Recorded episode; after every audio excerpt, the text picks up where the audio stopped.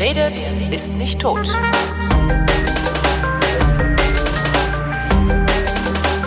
Willkommen zur Wissenschaft mit Florian Freistetter. Und mit Holger Klein. Du, Florian, was gibt's Neues aus dem Weltraum? Nix. Nix passiert. Es, äh, Moment mal, sind wir nicht zu Pluto geflogen und äh, haben irgendwelche total geilen Bilder gekriegt? Hat sich Philae nicht bewegt? Äh, hat nicht, äh, you name it, ist nicht äh, festgelegt worden, wer die ersten vier privaten Astronauten sind? Äh, jetzt fällt mir nicht mehr ein. Ja, wenn du das schon weißt, das fragst du also doof. Naja, ich habe mir extra nur die Überschriften angeguckt und alle Nachrichten weggeklickt, damit ich dich erzählen lassen kann, weil du das eh viel besser kannst. Also von, von, von den privaten Astronauten weiß ich nix. Ich war auch irgendwie eine Zeit lang im Wald während, wir- während der Sendepause quasi. Äh, Ich war ein bisschen Privaturlaub gemacht, aber natürlich ja, von Pluto. Pluto habe ich natürlich mitbekommen und kann auch was drüber erzählen. Auch über die ominöse zweite Erde, die Ah, genau, zweite- Medien gejagt worden Ja, ist, genau. habe ich was erzählt. Earth also da two. können wir drüber reden. Also Pluto war natürlich, wenn über Pluto haben, vermutlich hat schon jeder alles über Pluto gehört, was man Vermutlich, kann, ja. oder Ja. nicht. Ich weiß nicht, die, die, ich habe jetzt heute Vormittag gerade noch was geschrieben. Da waren gestern gab es wieder neue Daten, die ziemlich cool waren über die Atmosphäre von Pluto, die Der hat eine haben. Atmosphäre? Ja, also das ist ein bisschen was, was man halt so, also die, die hatten einen, einen äh, Druck irgendwie in Hunderttausendstel der Erdatmosphäre, also das zählt nicht wirklich. Das ist im Wesentlichen so ein bisschen äh, Gas, was halt aus dem Eis so ausgast. Ach so, und bisschen. dann ist noch Masse genug da, dass es nicht sofort in den Weltraum. Ja, also das Ding ist, dass man hat quasi von der Erde aus ein bisschen was, konnte man vorher schon von der Erde aus sehen, aber jetzt natürlich, äh, wenn man vorbeigeflogen ist, hat man natürlich auch genau untersucht. Und ich weiß nicht, ob das, dass das aktuelle äh, tolle Bild kennst von Pluto, was gestern veröffentlicht worden ist. Das war Dieser- dieses äh, Schwarze mit dem Rand, ne? Äh, dem Ja, dieser Rand ist die Atmosphäre. Das, Ach, das war quasi ist der, die- der letzte Blick zurück von New Horizons in Richtung Pluto und Sonne und du siehst da quasi die Atmosphäre, die von hinten durch die Sonne beleuchtet wird. Also dieser weiße Rand Mhm. rundherum, das ist die Atmosphäre, die beleuchtet wird. Und die hat man natürlich nicht nur so fotografiert, sondern man hat auch äh, das als sehr, sehr cooles Experiment, was man da gemacht hat. Äh, Pluto hat einen Radio-Receiver drauf, also Rex heißt das Ding, Radio-Experiment. Und äh, was die gemacht haben, das fand ich echt beeindruckend. Die haben von der Erde aus äh, mit zwei großen Radioteleskopen vom Deep Space Network der NASA, haben die Radiosignale zum Pluto geschickt. Und zwar so exakt getimed, dass die Radiosignale genau in dem Moment durch die Atmosphäre des Pluto hindurchgehen, während New Horizons dort vorbeifliegt. Geil. Das heißt, äh, dieser Empfänger auf New Horizons hat die Radiosignale empfangen, die von der Erde aus durch die Atmosphäre durchgingen, Wahnsinn. hat registrieren können, äh, wie die genau abgelenkt werden, wie die gebrochen werden und daraus kannst du natürlich rausfinden, äh, wie dick die Atmosphäre ist, wie dicht sie ist, was, was da was da drin ist und so weiter. Und abgesehen davon, dass das Experiment an sich schon mal ziemlich cool ist und eine ziemlich äh, große technische Leistung ist, das so genau abzustimmen. Weil das Licht braucht da und die Radiowellen brauchen da über vier Stunden von der Erde aus bis, bis zu Pluto raus. Aber sie haben eine definierte Geschwindigkeit, das ist ja das Praktische. Ja gut, Ja, aber, die aber- Sonde nicht unbedingt, ne? Genau, Ja. aber die, die, die war auch ziemlich, die ist, glaube ich, auch fast, die haben da quasi so ein, so ein Fenster gehabt, durch das sie durchfliegen wollten, so ein Zielfenster. Mhm. Das haben sie, glaube ich, nicht exakt mittig getroffen, sondern irgendwie 20 Kilometer oder irgendwie sowas äh, an der Seite oder ein paar Also so Kilometer. eine Seite. Schlamperei, aber, aber aber es war halt wirklich, es war halt noch, es war halt noch in diesem Fenster drin, wo Ja. sie halt durchfliegen wollten. Und aber wenn gut nach, nach, nach fast zehn Jahren Reisezeit ist das sowieso ja beeindruckend. Aber wie gesagt, die haben jetzt diese, diese Atmosphäre untersucht und haben jetzt festgestellt, dass also wie gesagt, man hat früher auch schon von der Erde aus ein paar Daten. Haben die, Entschuldige, haben die nur dafür dieses, äh, dieses Experiment mit an Bord gehabt oder war das eigentlich eher so eine Idee, die sie irgendwann in den letzten zehn Jahren hatten? Meinten, wir könnten Das- da ja auch mal was durchballern. Das weiß ich ehrlich gesagt nicht. Ich meine, dieses Radioteil haben die natürlich immer drauf, weil du halt mit, mit Radio immer was Schönes machen kannst. Ich meine, einerseits brauchst du das natürlich auch irgendwie zur Kommunikation und so weiter. Andererseits äh, kannst du natürlich auch, auch äh, so schauen, was da irgendwie für Radiostunden kommt. Aber ich denke schon, dass das äh, geplant war. Aber das weiß ich ehrlich gesagt nicht, äh, wie, die, wie die Genese dieses Experiments war. Aber jedenfalls hat man herausgefunden, dass eben momentan der Atmosphären, die Atmosphäre nur halb so, so dicht ist, wie sie laut den Messungen von der Erde aus war. Das heißt, dass entweder waren die Messungen von der Erde aus immer ungenau, was natürlich möglich ist, oder die Atmosphäre ist jetzt gerade momentan halt ziemlich viel dünner. Und auch das ist nicht unlogisch, denn äh, bei Pluto funktioniert das mit, mit Klima, wenn man davon Klima überhaupt reden, und Jahreszeiten ein bisschen anders als auf der Erde. Bei uns auf der Erde ist ja nicht der Abstand zwischen Erde und Sonne verantwortlich für die Jahreszeiten. Ja, also momentan befinden wir uns fast am, am äh, sonnenfernsten Punkt der Umlaufbahn der Erde. Und im Winter, im Januar, wenn bei uns Winter ist, haben wir den sonnennächsten Punkt, also der Abstand spielt da keine Rolle. Bei uns ist halt die Neigung der Achse. Mhm. Beim Pluto aber ist es tatsächlich der Abstand. Der hat auch eine sehr exzentrische Bahn. Das heißt, zum Pluto ja, aber der braucht ja auch irgendwie, weiß ich gar nicht auswendig, über 200 Jahre einmal rundrum äh, für die Runde um die Sonne. Das heißt, äh, die Jahreszeiten ändern sich dann entsprechend des, des, des Umlaufs, des Abstands. Und wenn es da wirklich kalt wird im Pluto Winter und da wird es wirklich kalt, also selbst im Sommer hast du irgendwie minus 218 Grad oder sowas, äh, dann kann das sein, dass wirklich die Atmosphäre ausfriert. Das heißt, dann kommen diese Gase, mhm. frieren aus und fallen so als Schnee auf die Oberfläche. Und dann dauert es halt wieder ein bisschen, bis sie das aufheizt und die Atmosphäre wieder zurückkommt. Das heißt, dass die Dichte sich da verändern kann, das ist nicht äh, überraschend. Aber man weiß es noch nicht genau. Aber nochmal nachmessen geht wahrscheinlich auch nicht, weil die Sonde dann schon wieder zu weit weg ist. Ja, das wird vermutlich eher, vor allem wie gesagt, so ein Pluto-Jahr dauert über 200 Jahre. Also wir haben seit der Entdeckung noch kein komplettes Pluto-Jahr gesehen. Ja, der Pluto ist ja 1930 entdeckt worden. Okay. Das heißt, äh, das, das geht, müssen wir noch ein bisschen länger warten, wenn wir einmal den kompletten Umlauf sehen wollen. Dann müssten wir wirklich etwas haben, was da halt irgendwie 200 Jahre auf Pluto draufsteht. Und das ist wieder eine andere Mission. Aber was man rausgefunden hat, ist äh, auch, warum Pluto so rot ist. Auch durch die Atmosphären. Bestandteil. Die Atmosphäre ist es, die den rot macht. Wenn nicht die Atmosphäre, die, die, in dem Sinn, es ist sogar tatsächlich jetzt im wortwörtlichen Sinn die Atmosphäre, die den Pluto rot macht. Nicht, weil die Atmosphäre rot ist, sondern äh, weil du hast, es fängt an mit Methan. Ja? Also du ja. hast da so Methan in der Atmosphäre, das halt aus dem Methaneis kommt.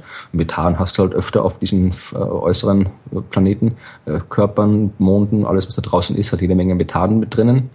Und äh, in dem Fall ist es eben dann, äh, wenn es halt in der Atmosphäre ist, gasförmig und dann kommt die UV-Strahlung der Sonne mhm. und die spaltet das Methan auf in die molekularen Bestandteile. Was ist drin? Wie Kohlenstoff, Wasserstoff, weiß die Formel jetzt gar nicht auswendig, was da drin ist, aber Zeug halt. Und äh, Zeug. Äh, das, Woraus besteht eigentlich Methan?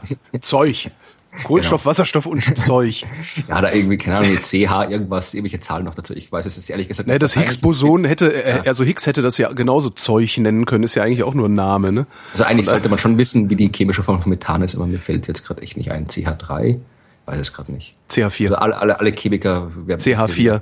Sehr viel, okay, hm. gut, gut. Ich habe nachgeschlagen. Ja. Ach so, okay, gut. Wie auch immer, also das wird aufgespalten und äh, dann können diese Bestandteile sich zu komplexeren Kohlenwasserstoffen verbinden. Ethylen, Acetylen, mhm. da weiß ich die Formel auch nicht auswendig, auch irgendwas mit CH. Und äh, die können dann vom, vom UV-Licht, können sich dann weiter chemisch verändern. C2H4, Ethen. Ethen? Ethylen. Hm? Hä? Ist Ethylen dasselbe wie Ethen? Jetzt bin ich... Verdammte Axt. Ja, ich bin kein Chemiker, es tut mir leid. Ich ja, genau, Ethen, auch, auch Ethylen, ja. C2H4. Ich würde gerne viel mehr über Chemie wissen, aber ich weiß da nicht viel über Chemie. Wie auch immer, jedenfalls äh, kommen dann aus diesen Ethylen und Acetylenen, äh, können sich dann weiter äh, verändern unter dem UV-Licht, sodass dann eben so komplex, noch komplexere dunkle Kohlenwasserstoffe entstehen, die Toline. Mhm. Ja, und diese Toline, die können sich auf der Oberfläche ablagern und die sorgen für die rote Färbung. Also die, die tatsächlich eben das, die, die, die ausfrierende Atmosphäre, wenn dann die durch das UV-Licht der Sonne chemisch verändert wird, die macht den Pluto rot.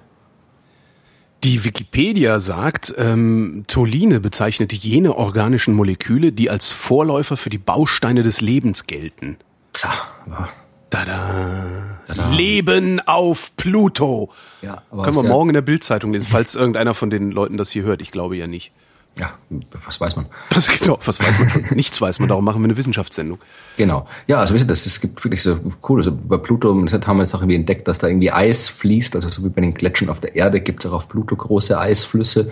Also das ist wirklich ein, ein In äh, welcher Geschwindigkeit? Wissen wir, in welcher Geschwindigkeit es fließt? Nein, das, das weiß man noch nicht, da braucht man noch mehr Bilder. Also es, man sieht auf diesen Bildern, sieht man, dass da eben, dass da eben so, so äh, Strukturen, die halt darauf hinweisen, dass da eben entweder vor kurzem Eis geflossen ist, hm, also das ist äh, Stickstoffeis, oder auch noch im Fließen begriffen ist. Aber ich meine, wenn du jetzt hier mit dem Flieger über die Alpen fliegst und die Gletscher fotografierst, dann siehst du auf einem Bild oder selbst wenn du irgendwie zwei kurz hintereinander machst, siehst du auch nicht unbedingt, wie das Ding fließt. Also mhm. das, das, so schnell geht das nicht. Aber wir, wir haben ja immer noch, noch nur einen winzigen Bruchteil aller Daten. Ja, 16 Monate braucht's, um die Daten zu schicken, habe ich äh, ja. gelesen. Vor allem das, das, was wir jetzt haben, sind auch noch die komprimierten Daten. Es sind ja quasi zuerst mal die wichtigsten Daten geschickt worden, komprimiert, damit man mhm. auf jeden Fall irgendwas hat, egal was passiert.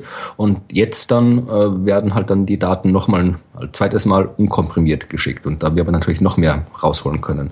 Und wie gesagt, ja, das dauert halt, bis das alles da ist. Und dann werden wir mehr wissen. Also wie gesagt, Pluto ist eine wahnsinnig coole, komplexe, faszinierende Welt und vor allem eben auch äh, das ist das erste Mal, dass wir hier da draußen wirklich im, im Kuipergürtel was sehen, weil wir haben den Asteroidengürtel, mhm. haben wir jetzt schon einige Objekte drin gesehen, aber der Kuipergürtel ist ja nochmal ganz anders. Das ist ja eine ganz andere Region, das sind die Dinge ganz anders abgelaufen. Da hast du bei der Planetenentstehung sehr viel weniger Kollisionen gehabt damals, weil natürlich da mehr Platz war und die Objekte sich langsamer bewegt haben.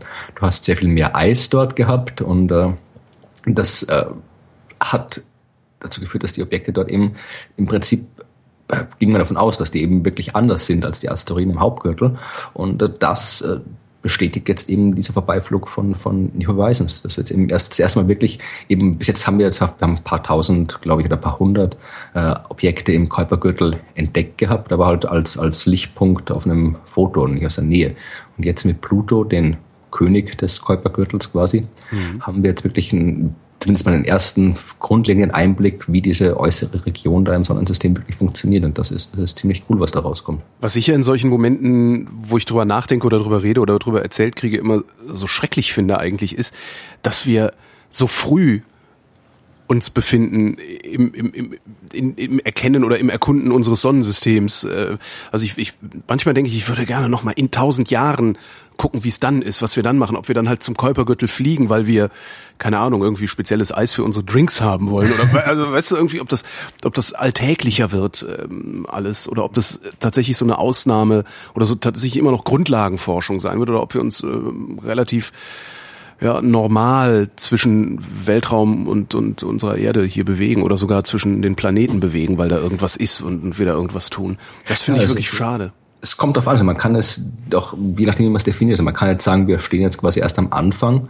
Ähm, man kann auch sagen, das war was, was, was ich in meinem Blog einen Artikel darüber geschrieben habe, wo es dann auch ein bisschen Widerspruch gab, du auch du hast recht, wo ich geschrieben habe, äh, dass es jetzt quasi mit diesem Vorbeiflug von New Horizons bei Pluto im gewissen Sinn eine Ära zu Ende gegangen ja. ist weil also das, das, das hat irgendwie, haben Emily Lactavalla, ich weiß nicht, ob du die kennst. Das nee. ist von sehr bekannte Bloggerin, Journalistin, Planetologin von Planetary Society. Äh, ist, ist die die Hauptautorin und ist auch bei allen großen Ereignissen immer mit dabei und wirklich nicht so wie, wie wir mit dabei, irgendwo mit dem ganzen Journalistenpulk, sondern wirklich in den Kontrollräumen mit dabei. Ah. Also das ist quasi die, wenn es um Planetologie geht, äh, dann ist die die Expertin und die hat halt auch äh, dann da am, am 14. Juli bei Twitter eben auch immer sich darüber aufgeregt, über all die Leute, die gesagt haben, ja, jetzt, jetzt haben wir quasi abgeschlossen, jetzt haben wir alles gesehen, alle wichtigen Objekte gesehen im Sonnensystem, alle, der letzte, die Amerikaner äh, wollen ja immer noch, dass Pluto ein Planet ist, das heißt, die haben dann immer gesagt, wir haben den letzten Planet jetzt endlich fotografiert ja. und so weiter und das, das Bild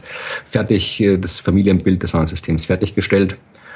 Und äh, ich habe da halt dann äh, widersprochen und also nicht jetzt nicht persönlich, ich habe das einfach nur als aufgegriffen und dann halt ähm, gesagt, das ist eben tatsächlich, es kommt darauf an, wie man es sieht. Also das war ja.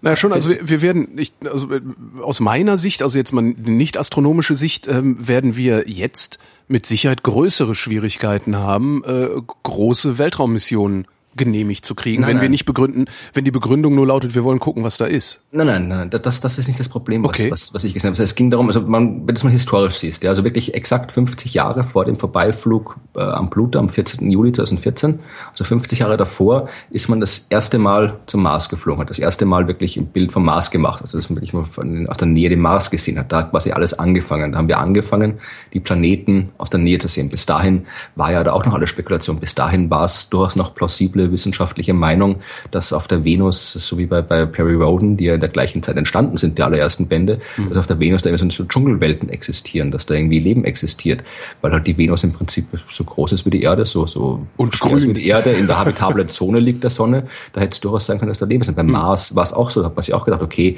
dass da vielleicht so, so ein bisschen so, so Tundra-Welt oder sowas ist. Das war alles durchaus plausibel damals noch, aber eben da hat man dann angefangen, zuerst den Mars besucht, Venus besucht, äh, ist dann noch den Merkur geflogen, die großen Pioneer-Sonden, Voyager-Sonden und so weiter und hat halt Stück für Stück wirklich neue Planeten entdeckt, also wirklich entdeckt. Ja, also man hat zwar gewusst, sie sind da, aber man hat eben nichts, was sie gewusst. Mhm. Und ist wirklich hingeflogen, hat sie das erste Mal gesehen. Und der Pluto war jetzt quasi der letzte große Himmelskörper, die letzte wirklich neue, unbekannte Welt, weil es eben diese Welt im Kuipergürtel ist, die von der man eben nicht davon ausgehen kann, dass es einfach nur noch ein paar Asteroiden sind, sondern eben wirklich, es müssen eben wirklich komplett andere Himmelskörper sein. Und der Pluto war eben wirklich die letzte komplett neue Welt, die wir noch nicht kannten. Äh, natürlich gibt es im Sonnensystem noch wahnsinnig viel zu entdecken. Es werden auch noch wahnsinnig große Entdeckungen gemacht werden. Ja, jetzt sind wir quasi jetzt allein die ganzen Monde, die dann noch zu untersuchen sind. Ja, die NASA will so endlich mal nach Europa fliegen, also zum Jupitermond Europa fliegen und äh, dort dann äh, äh, den untersuchen mit seinem, mit seinem Ozean unterm Eis.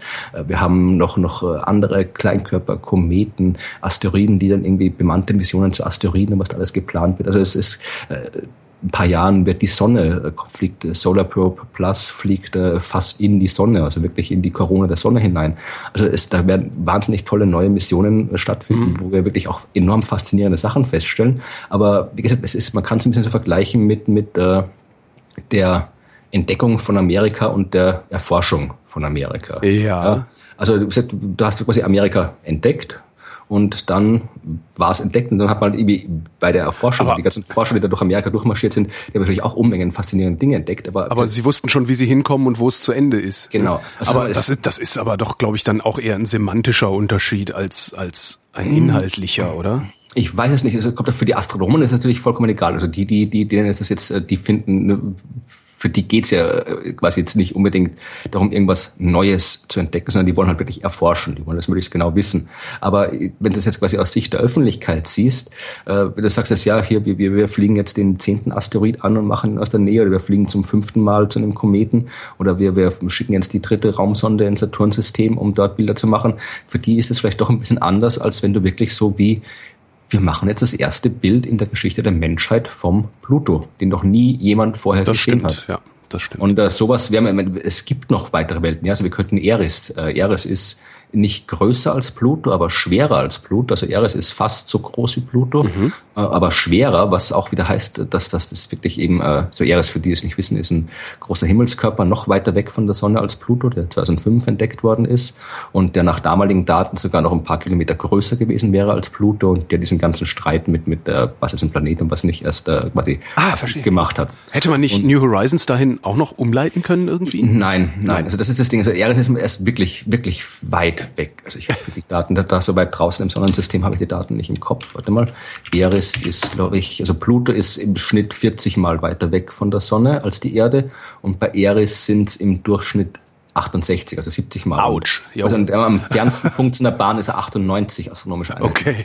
Also das ist vor allem das ist auch wieder das ist wirklich eine komplett andere Region wieder. Pluto astronomische Einheiten für die Doofen wie mich Erde Abstand Erde Sonne, richtig? 150 Millionen Kilometer, ja. Okay. Mhm.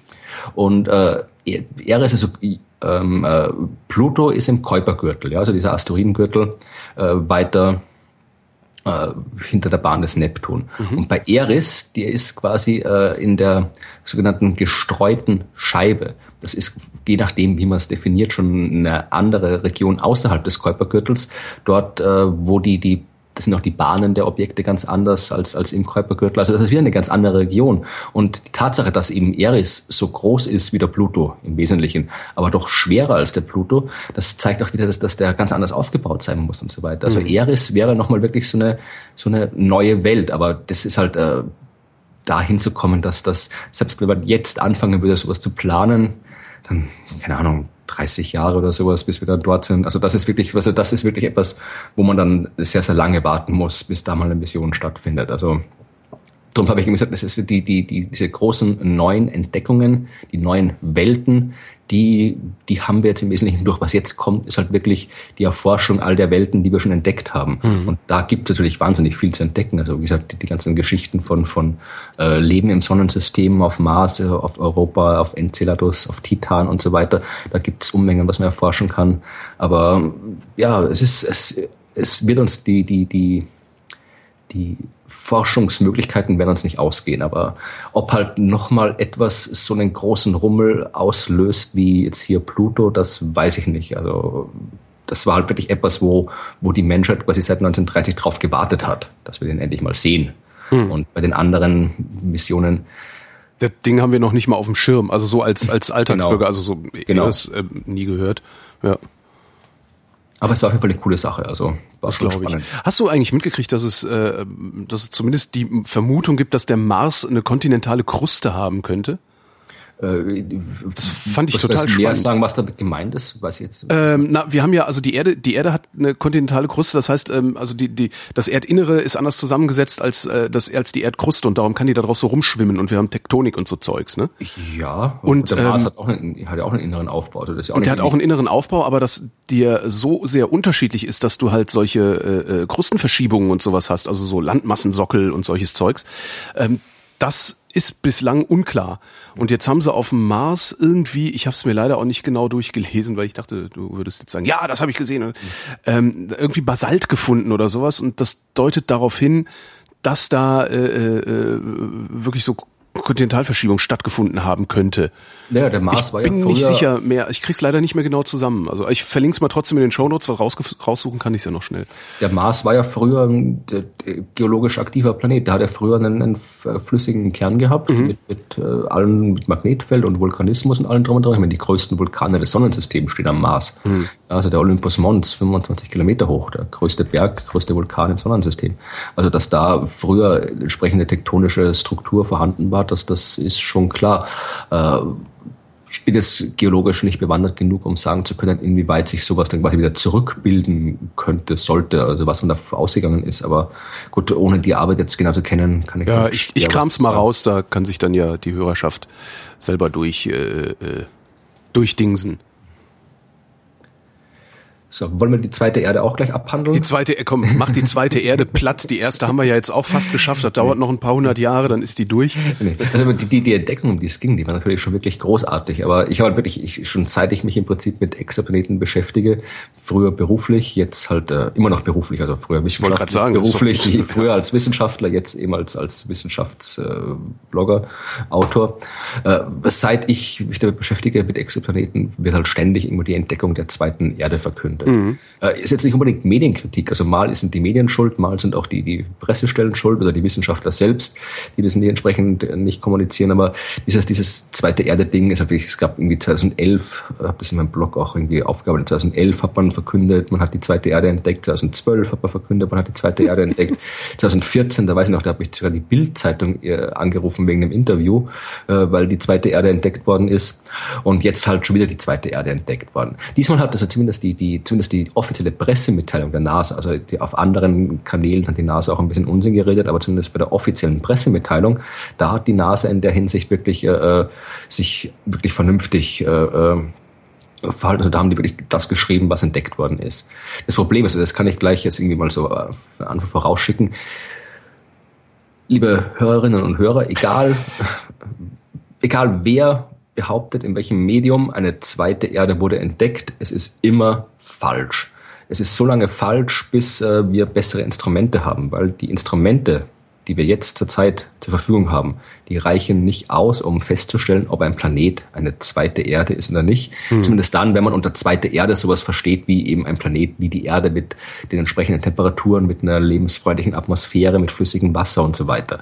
Ja, weil mit den Instrumenten, die wir jetzt haben, können wir herausfinden, wie groß ist ein Planet, wie schwer ist ein Planet und wie weit ist der Planet von der Erde weg. Ah, von der Sonne weg, von der Erde kann man auch vom Stern weg, ja. Also wie weit ist der Planet von seinem Stern weg?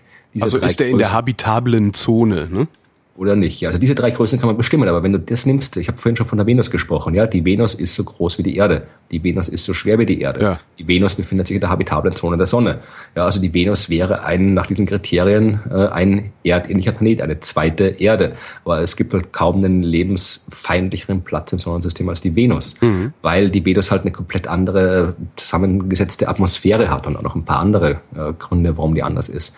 Und das sind eben all diese Dinge, äh, Atmosphäre, Tektonik, Vulkanismus, Magnetfelder, all das, was eben noch außerdem eine Rolle spielt, äh, um festzulegen, wie die Bedingungen auf dem Planeten sind. All das können wir eben momentan nicht beobachten. Das können wir nicht, nicht detektieren. Dazu braucht man eben die ganzen neuen Teleskope, dieses äh, European Extremely Large Teleskop, was in Chile gebaut wird, das, das TMT, was in Hawaii gebaut wird, das James Webb Space Teleskop und so weiter. Also all die Dinge, die gerade gebaut werden, die irgendwann im Laufe des nächsten Jahrzehnts fertig werden. Und wenn wir die haben, dann können wir sowas rausfinden, aber jetzt nicht. Das heißt, es ist zurzeit technisch unmöglich herauszufinden, ob es irgendwo eine zweite Erde gibt oder nicht. Das heißt, all diese Schlagzeilen muss man gar nicht irgendwie großartig wissenschaftlich analysieren. Äh, es ist nicht möglich herauszufinden, ob sowas ist. Und insofern ist natürlich, man kann natürlich so wie es, wie es äh, viele vernünftigere Medien gemacht haben und wie es auch viele Wissenschaftler gemacht haben. Man kann sagen, dieser Planet oder einer von diesen vielen zweiten Erden, die entdeckt worden sind, äh, die könnten theoretisch so sein wie unsere, die könnten theoretisch äh, habitabel sein, mhm. theoretisch das Wasser haben, aber das heißt eben nicht, äh, so wie es dann halt wirklich äh, immer, immer in den sensationalistischeren Medien dann immer transportiert wird, hier ja, ich glaube, die Bild hat schon da irgendwie heute geschrieben, NASA behauptet, dort gibt es Leben oder sowas, ja, also das ist natürlich Unsinn. Kennst du übrigens, das ist meine, meine Lieblingsschlagzeile dieser, dieser Entdeckung? Nein. Von äh, RTF 1. Das Was ist, ist das? Das ist so ein Regionalsender. Read the fuck. Auf, das, das ist Fernsehen für die Region Neckaralb. Naja, was willst du da erwarten, ne? Und äh, ich kenne die Region nicht, vielleicht ist das ja wirklich so ein kleiner Ich auch nicht, aber es klingt schon. Äh die haben, also mittlerweile, ich habe es geschaut, mittlerweile haben die auch, auch ihren Artikel geändert, nachdem ich ihn gerade angeklickt habe, aber ich habe ihn noch, noch mit Website archiviert. Die haben damals geschrieben, äh, bei der absolute Favoriten-Schlagzeile, zweite Erde entdeckt, Rufzeichen. Kepler 186f mit zwei Fehlern drin. Erstens Kepler mit Doppel-P geschrieben. Sehr schön. Geschaut, der einzige Kepler, der sich mit Doppel-T schreibt, war irgend so ein äh, SS-Nazi. ein hochrangiger. Also vielleicht haben wir so ein geheimes Germanenteleskop, das genau. nach dem benannt das Jedenfalls und, und uh, 186f war auch die zweite Erde vom letzten Jahr. Ja, also ah, ja. Die aktuelle ist 452b. Ja, also das war schon hier zweite Erde entdeckt, Kepler 186f. Und dann NASA gibt auf Pressekonferenz Sensation und Jahrtausendnachricht bekannt. Ja, also eine Sensation und eine Jahrtausendnachricht. Das ist ja gleich zwei Sensationen in einem. Also mittlerweile heißt äh, die, die Schlagzeile Weltall, Doppelpunkt, zweite Erde entdeckt, Kepler 452b, aber immer noch Kepler mit Doppel-P. Also von dem Nazi wollen sie nicht abrücken. Ja, das, also das, das Super. Der Walter Kepler, ich habe jetzt geschaut, Walter Kepler, Wilhelm Kepler, irgend so ein komischer, hochrangiger äh, Nazi, der noch irgendwie in Nürnberg verurteilt worden naja, ist. Je nachdem, also. das, je, nachdem, was, je nachdem, was passiert wäre vor 70 Jahren, hätten wir heute andere Kepler-Gedenkmünzen, als wir haben. Wahrscheinlich, ja. Das Keplersche Gesetz. Alle, alle müssen sterben! ja, äh, aber ja, also jedenfalls dieser Planet Kepler 452b, mhm. der ist auch selbst äh, im Vergleich zu den früheren zweiten Erden ist der auch gar nicht mal so äh, erdähnlich. Also der Kepler, das ist eine Supererde, ja, also ein Planet, der ist äh, um 60 Prozent größer als die Erde. Das ist ein ordentliches Stück mehr. Der ist äh, mindestens drei bis siebenmal schwerer als die Erde, also genau weiß man es auch nicht, äh, was eben auch wieder ein Problem ist, weil man eben nicht weiß, ob das wirklich ein Planet mit fester Oberfläche ist.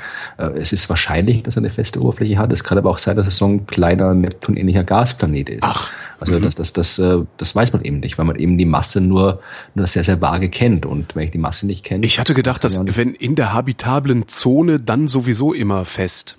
Siehste? Nein, wieso? Ah, also das, das allein diese ganzen, Wieso, weiß ich auch nicht. Ich habe mir das halt so eingebildet, weil in unserer habitablen Zone sind sie ja alle fest. Ja, in unserer habitablen Zone, aber andere Systeme haben halt irgendwie, da gibt es halt auch sehr, sehr viele Gasplaneten, die sich äh, da in, in Nähe des Sterns befinden, ganz nahe dran, die alle hin migriert sind. Äh, es gibt, ich kann mich erinnern, früher habe ich mal mit einem Kollegen äh, haben wir eine Arbeit geschrieben über habitable Monde von Gasriesen. Das heißt, da haben wir alle großen Gasplaneten rausgesucht, die man damals kannte, die sich in der habitablen Zone befinden, mhm. also so Jupiter-Dinger in der habitablen Zone ihres Sterns und dann geguckt, ob es dort Monde geben kann, also so große Monde, auf denen Leben existieren könnte. Und das waren auch schon damals einige, irgendwie ein Dutzend oder sowas. Mhm. Und heute kennt man sicherlich viel, viel mehr. Also das war ja, schon vor zehn Jahren oder so. Also das, die können alles sein in der habitablen Zone. Die habitable Zone hat ja nichts im Planet zu tun, das hat einfach nur äh, gewisser fix definierter Abstand vom Stern, wo halt die, die Energie ja. nicht so groß und nicht so klein ist. Mehr ist der nicht. Also wie gesagt, also der, dieser Planet ist halt, äh, der ist halt da und kann halt irgendwie sein. Und wie, weiß man nicht. Das wirklich Coole bei dieser Entdeckung ist jetzt nicht der Planet selbst, sondern äh, das, was dann eben auch noch in der Pressemitteilung stand, was aber dann meistens nicht so mehr berichtet worden ist, nämlich äh, die ganzen Daten, ja, also im Katalog, allein im Katalog von Kepler, ja, also Kepler, die Amerikaner tun gern immer so, als wäre Kepler quasi das einzige Teleskop, was Exoplaneten sucht, aber mhm. äh, es gibt noch mehr, aber allein im Katalog von Kepler gibt es jetzt äh, 4696 Einträge von Planetenkandidaten. Mhm. Ja, also das sind schon wirklich viele und man hat noch nicht alle bestätigt. Aber was wir jetzt gesehen haben, das ist kein Kandidat mehr. Nein, genau, das okay. ist einer von den bestätigten. Du musst quasi, äh, damit du eben bestätigen kannst, musst du dann meistens musst du eben nochmal von, von der Erde aus nachbeobachten, musst noch ein bisschen andere Analysen machen und so weiter. Also das ist, bestätigen ist immer zeitaufwendig. Und äh, Kepler 452b ist bestätigt und ist jetzt einer von 1030 bestätigten Planeten im mhm. Kepler-Katalog. Insgesamt haben wir, glaube ich, 1900 irgendwas äh, bestätigte Planeten. Und das ist halt das Interessante, weil wir wollen ja, wenn wir wirklich mal äh, wissen wollen, ob unsere Erde ein Spezialfall ist oder etwas ist, was häufig ist, ob unser Sonnensystem in seiner Konstruktion ein Spezialfall ist oder etwas äh, auch häufiges ist, da brauchen wir eben Statistik, da brauchen wir viele Daten und das war eben das Problem, was wir eben lange Zeit immer hatten. Lange Zeit hatten wir halt wirklich nur ein paar Dutzend, ein paar hundert Planeten und die waren auch noch äh, durch die verzerrt, weil wir eben mit unseren Instrumenten nur eine gewisse Größe von Planeten entdecken konnten und so weiter. Also jetzt mittlerweile sind wir wirklich in der Lage, äh, so viele Daten zu sammeln in so großer Variation, dass wir wirklich bald eine sehr, sehr vernünftige Statistik machen können und rausfinden können, eben ob, ob wie wahrscheinlich es überhaupt tatsächlich wirklich ist, dass es eben irgendwo mal eine zweite Erde gibt. Und ein zweites Sonnensystem und so weiter. Also diese Statistik, das ist das eigentlich beeindruckende, aber halt jetzt nicht unbedingt das. Äh, Weltraumteleskop macht coole Statistik, ist halt nicht so gut als Schlagzeile wie zweite Erde entdeckt kann mich noch erinnern, beim letzten Mal die Bildzeitung dann wirklich, das, da war gerade irgendwie Berlin und so weiter, äh, Flughafen wieder, äh, gerade aktuell im Sommer, da hat dann ein Artikel geschrieben, irgendwie Medorn will Flughafen auf Kepler 186F baut und so weiter. Also da haben wir wieder typische Bildzeitungsquatsch wieder gemacht, ja. Also das, das sowas machen, machen, die, machen die Zeitungen halt viel lieber, als darüber zu berichten. Also diese Kepler 452-Entdeckung, die ist wirklich ist eine schöne Entdeckung, es ist ein wichtiger Schritt auf dem Weg hin dass wir mal eine zweite Erde entdecken. Und äh, man sollte dazu sagen, dass die Astronomen durchaus nicht so fixiert sind auf die zweite Erde, wie, wie es die Medienberichterstattung immer glauben macht. Also wir Astronomen, wir, wir mögen alle Planeten, uns interessieren mhm. alle Planeten, weil wir halt die Planeten an sich verstehen wollen. Ja, aber zweite Erde versteht halt Lieschen Müller sehr gut. Ähm, ja. Was klingelt denn da? Das war jetzt irgendwie mein Internetstick, äh, der hat mir irgendwie eine SMS geschickt und gesagt, Ach, das dass ich jetzt irgendwie so und so viel Euro hier ausgegeben habe für meine Verbindung für den Tag oder sowas. Äh, spendet Florian viele Euros, damit der Internetstick äh, sich rentiert. Ähm, wo war ich denn jetzt? Ja, Lieschen Müller versteht halt zweite ja. Erde wesentlich besser als äh, Gasriese im Hym-Hym-System oder ja, so, weil natürlich, natürlich. ich glaube, die meisten Menschen können sich noch nicht mal vorstellen, dass ein Objekt, das von, von weitem aussieht wie die Erde, nicht aus Stein ist, sondern aus Gas. Also ein, ein Ball aus Gas, der irgendwo Wir wissen ist. Ja nicht, wie es aussieht, das Ding. Naja gut, aber es ist ein Ball aus Gas. Und ja. alleine sich das vorzustellen, erfordert, glaube ich, schon ziemlich viel Kreativität. Und ich kann mir sehr gut vorstellen, dass den meisten Menschen dieses Maß an Kreativität einfach abgeht.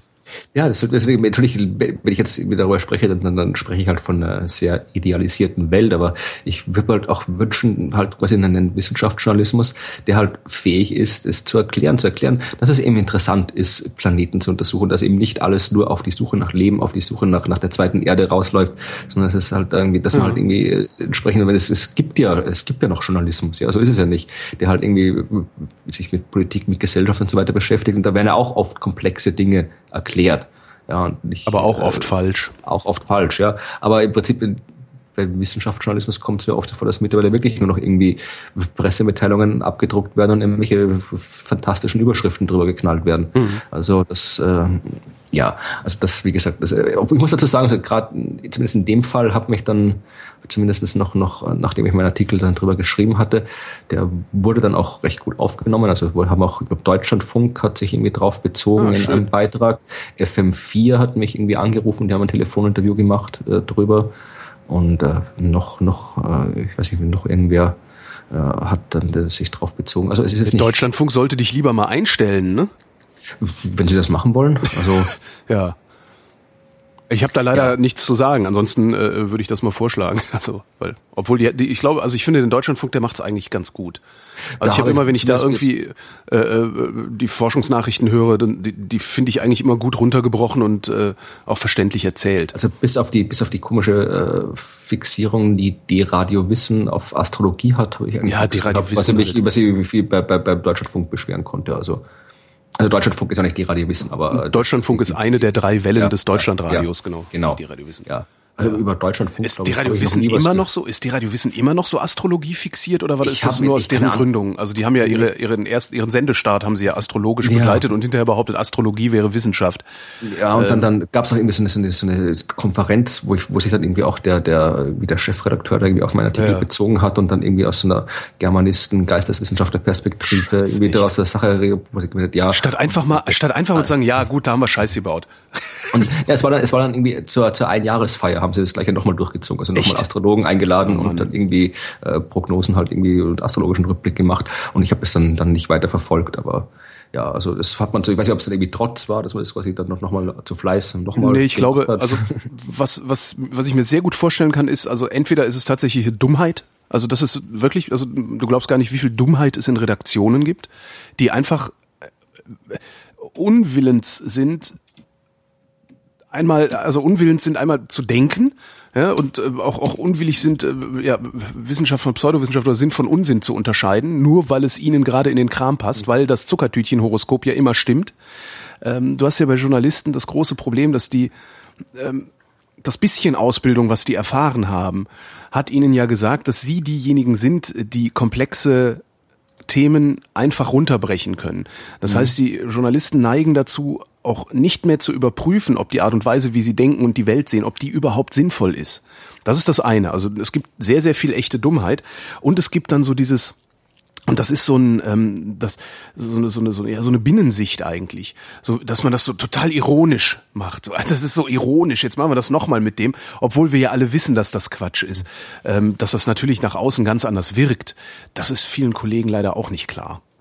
Aber dieser, diese, diese Binnensicht, das, da, in die fällt man total schnell. Also da muss man sich auch ständig wieder, ständig wieder rausziehen, ständig wieder korrigieren. Darum ist das Internet so praktisch, dass dir da ab und zu mal einer vorbeikommt und sagt, hier hör mal, äh, jetzt redst du aber echt einen Quatsch.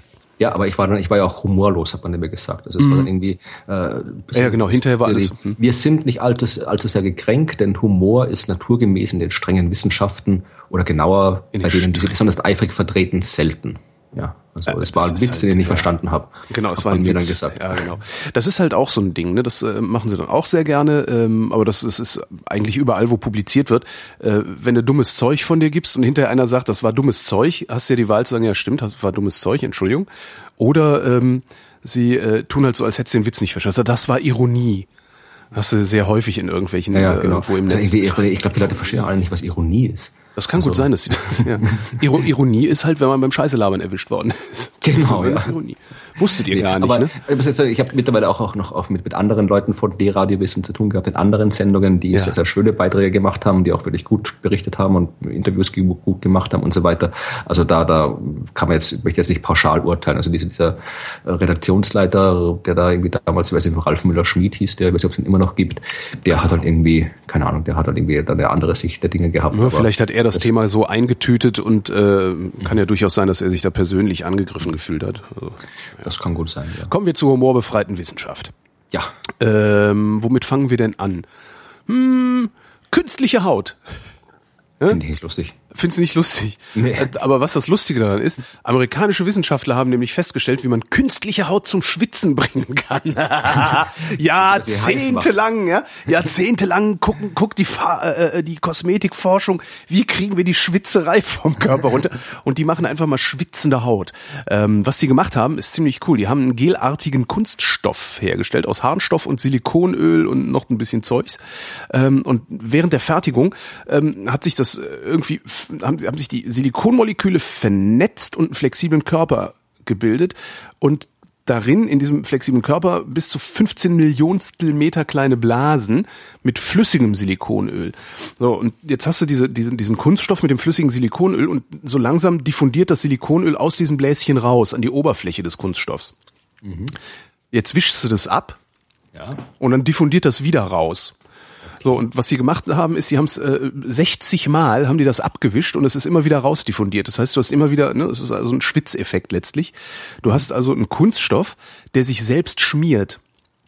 Und das ist halt auch das, was sie damit machen. Also es ist jetzt, äh, in ferner Zukunft werden wir natürlich Menschen entführen und deren Haut durch schwitzende künstliche Haut ersetzen, um sie zu trollen.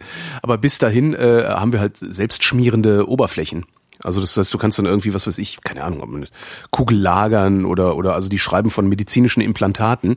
Ähm, oder, und das ist als, für mich als, als Bootsfahrer ja ganz interessant, ähm, Anti-Fouling. Oberflächen. Also Anti-Fouling ist, äh, also du hast, wenn du mit dem Schiff durch die Gegend fährst, vor allen Dingen mhm. äh, auf, auf, auf, äh, auf, auf großen Meeren, äh, setzen sich ja immer so Algen, Plankton, leck mich am Arsch ab, äh, Schnecken und sonst irgendwie was. Und wenn du dann so ein Boot aus dem Wasser hebst, äh, kannst du, teilweise hast du den gesamten Teil des Bootes, des Schiffs, der im Wasser liegt, ist voller Schnecken und sonst irgendwie was und, und, und verkrustet.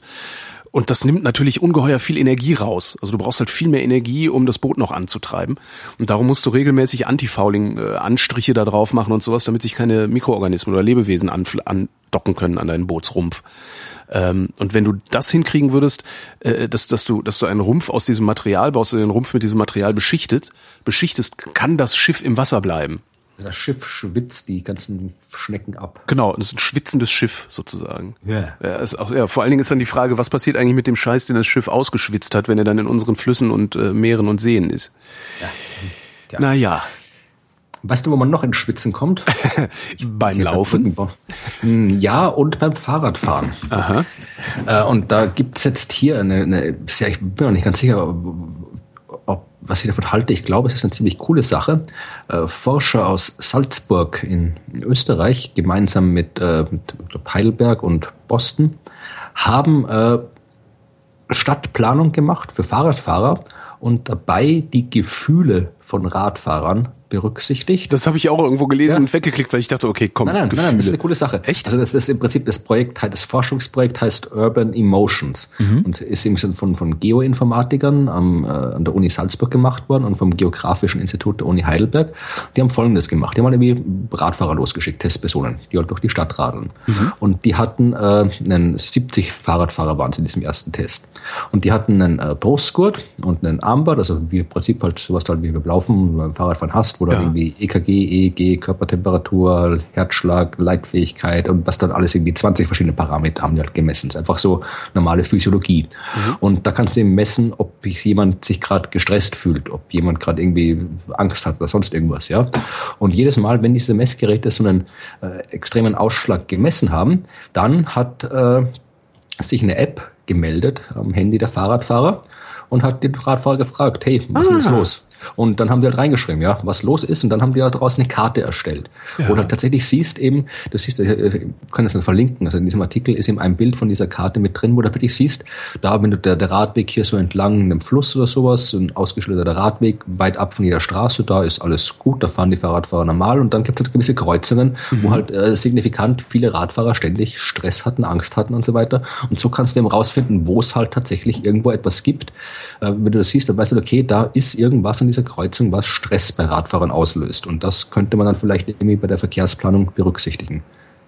Cool oder auch irgendwie Lärm, Hitze, Baustellen oder was auch immer da alles ist halt irgendwie, das ist halt etwas, was, was halt dann, was man dann halt irgendwie in diesem Projekt probiert wird, eben in die Stadtplanung mit einzubringen, dass man eben die, die, den Stress der Radfahrer da quasi irgendwie berücksichtigt. Das finde ich eine ziemlich coole Sache eigentlich. Das ist tatsächlich eine gute Idee. Wenn das im großen Maßstab, wenn das, das ist ein Test, aber wenn das im großen Maßstab irgendwie gemacht wird, glaube ich, könnte es durchaus was bringen. Naja, es lässt sich ja sicherlich auch, also selbst in, in einem mittelgroßen Maßstab, also wenn du sagst, okay, wir gucken uns jetzt eine Stadt wie Braunschweig an, mhm. wo in Braunschweig passiert sehr viel Verkehrsforschung, weil da das DLR Verkehrsforschung betreibt.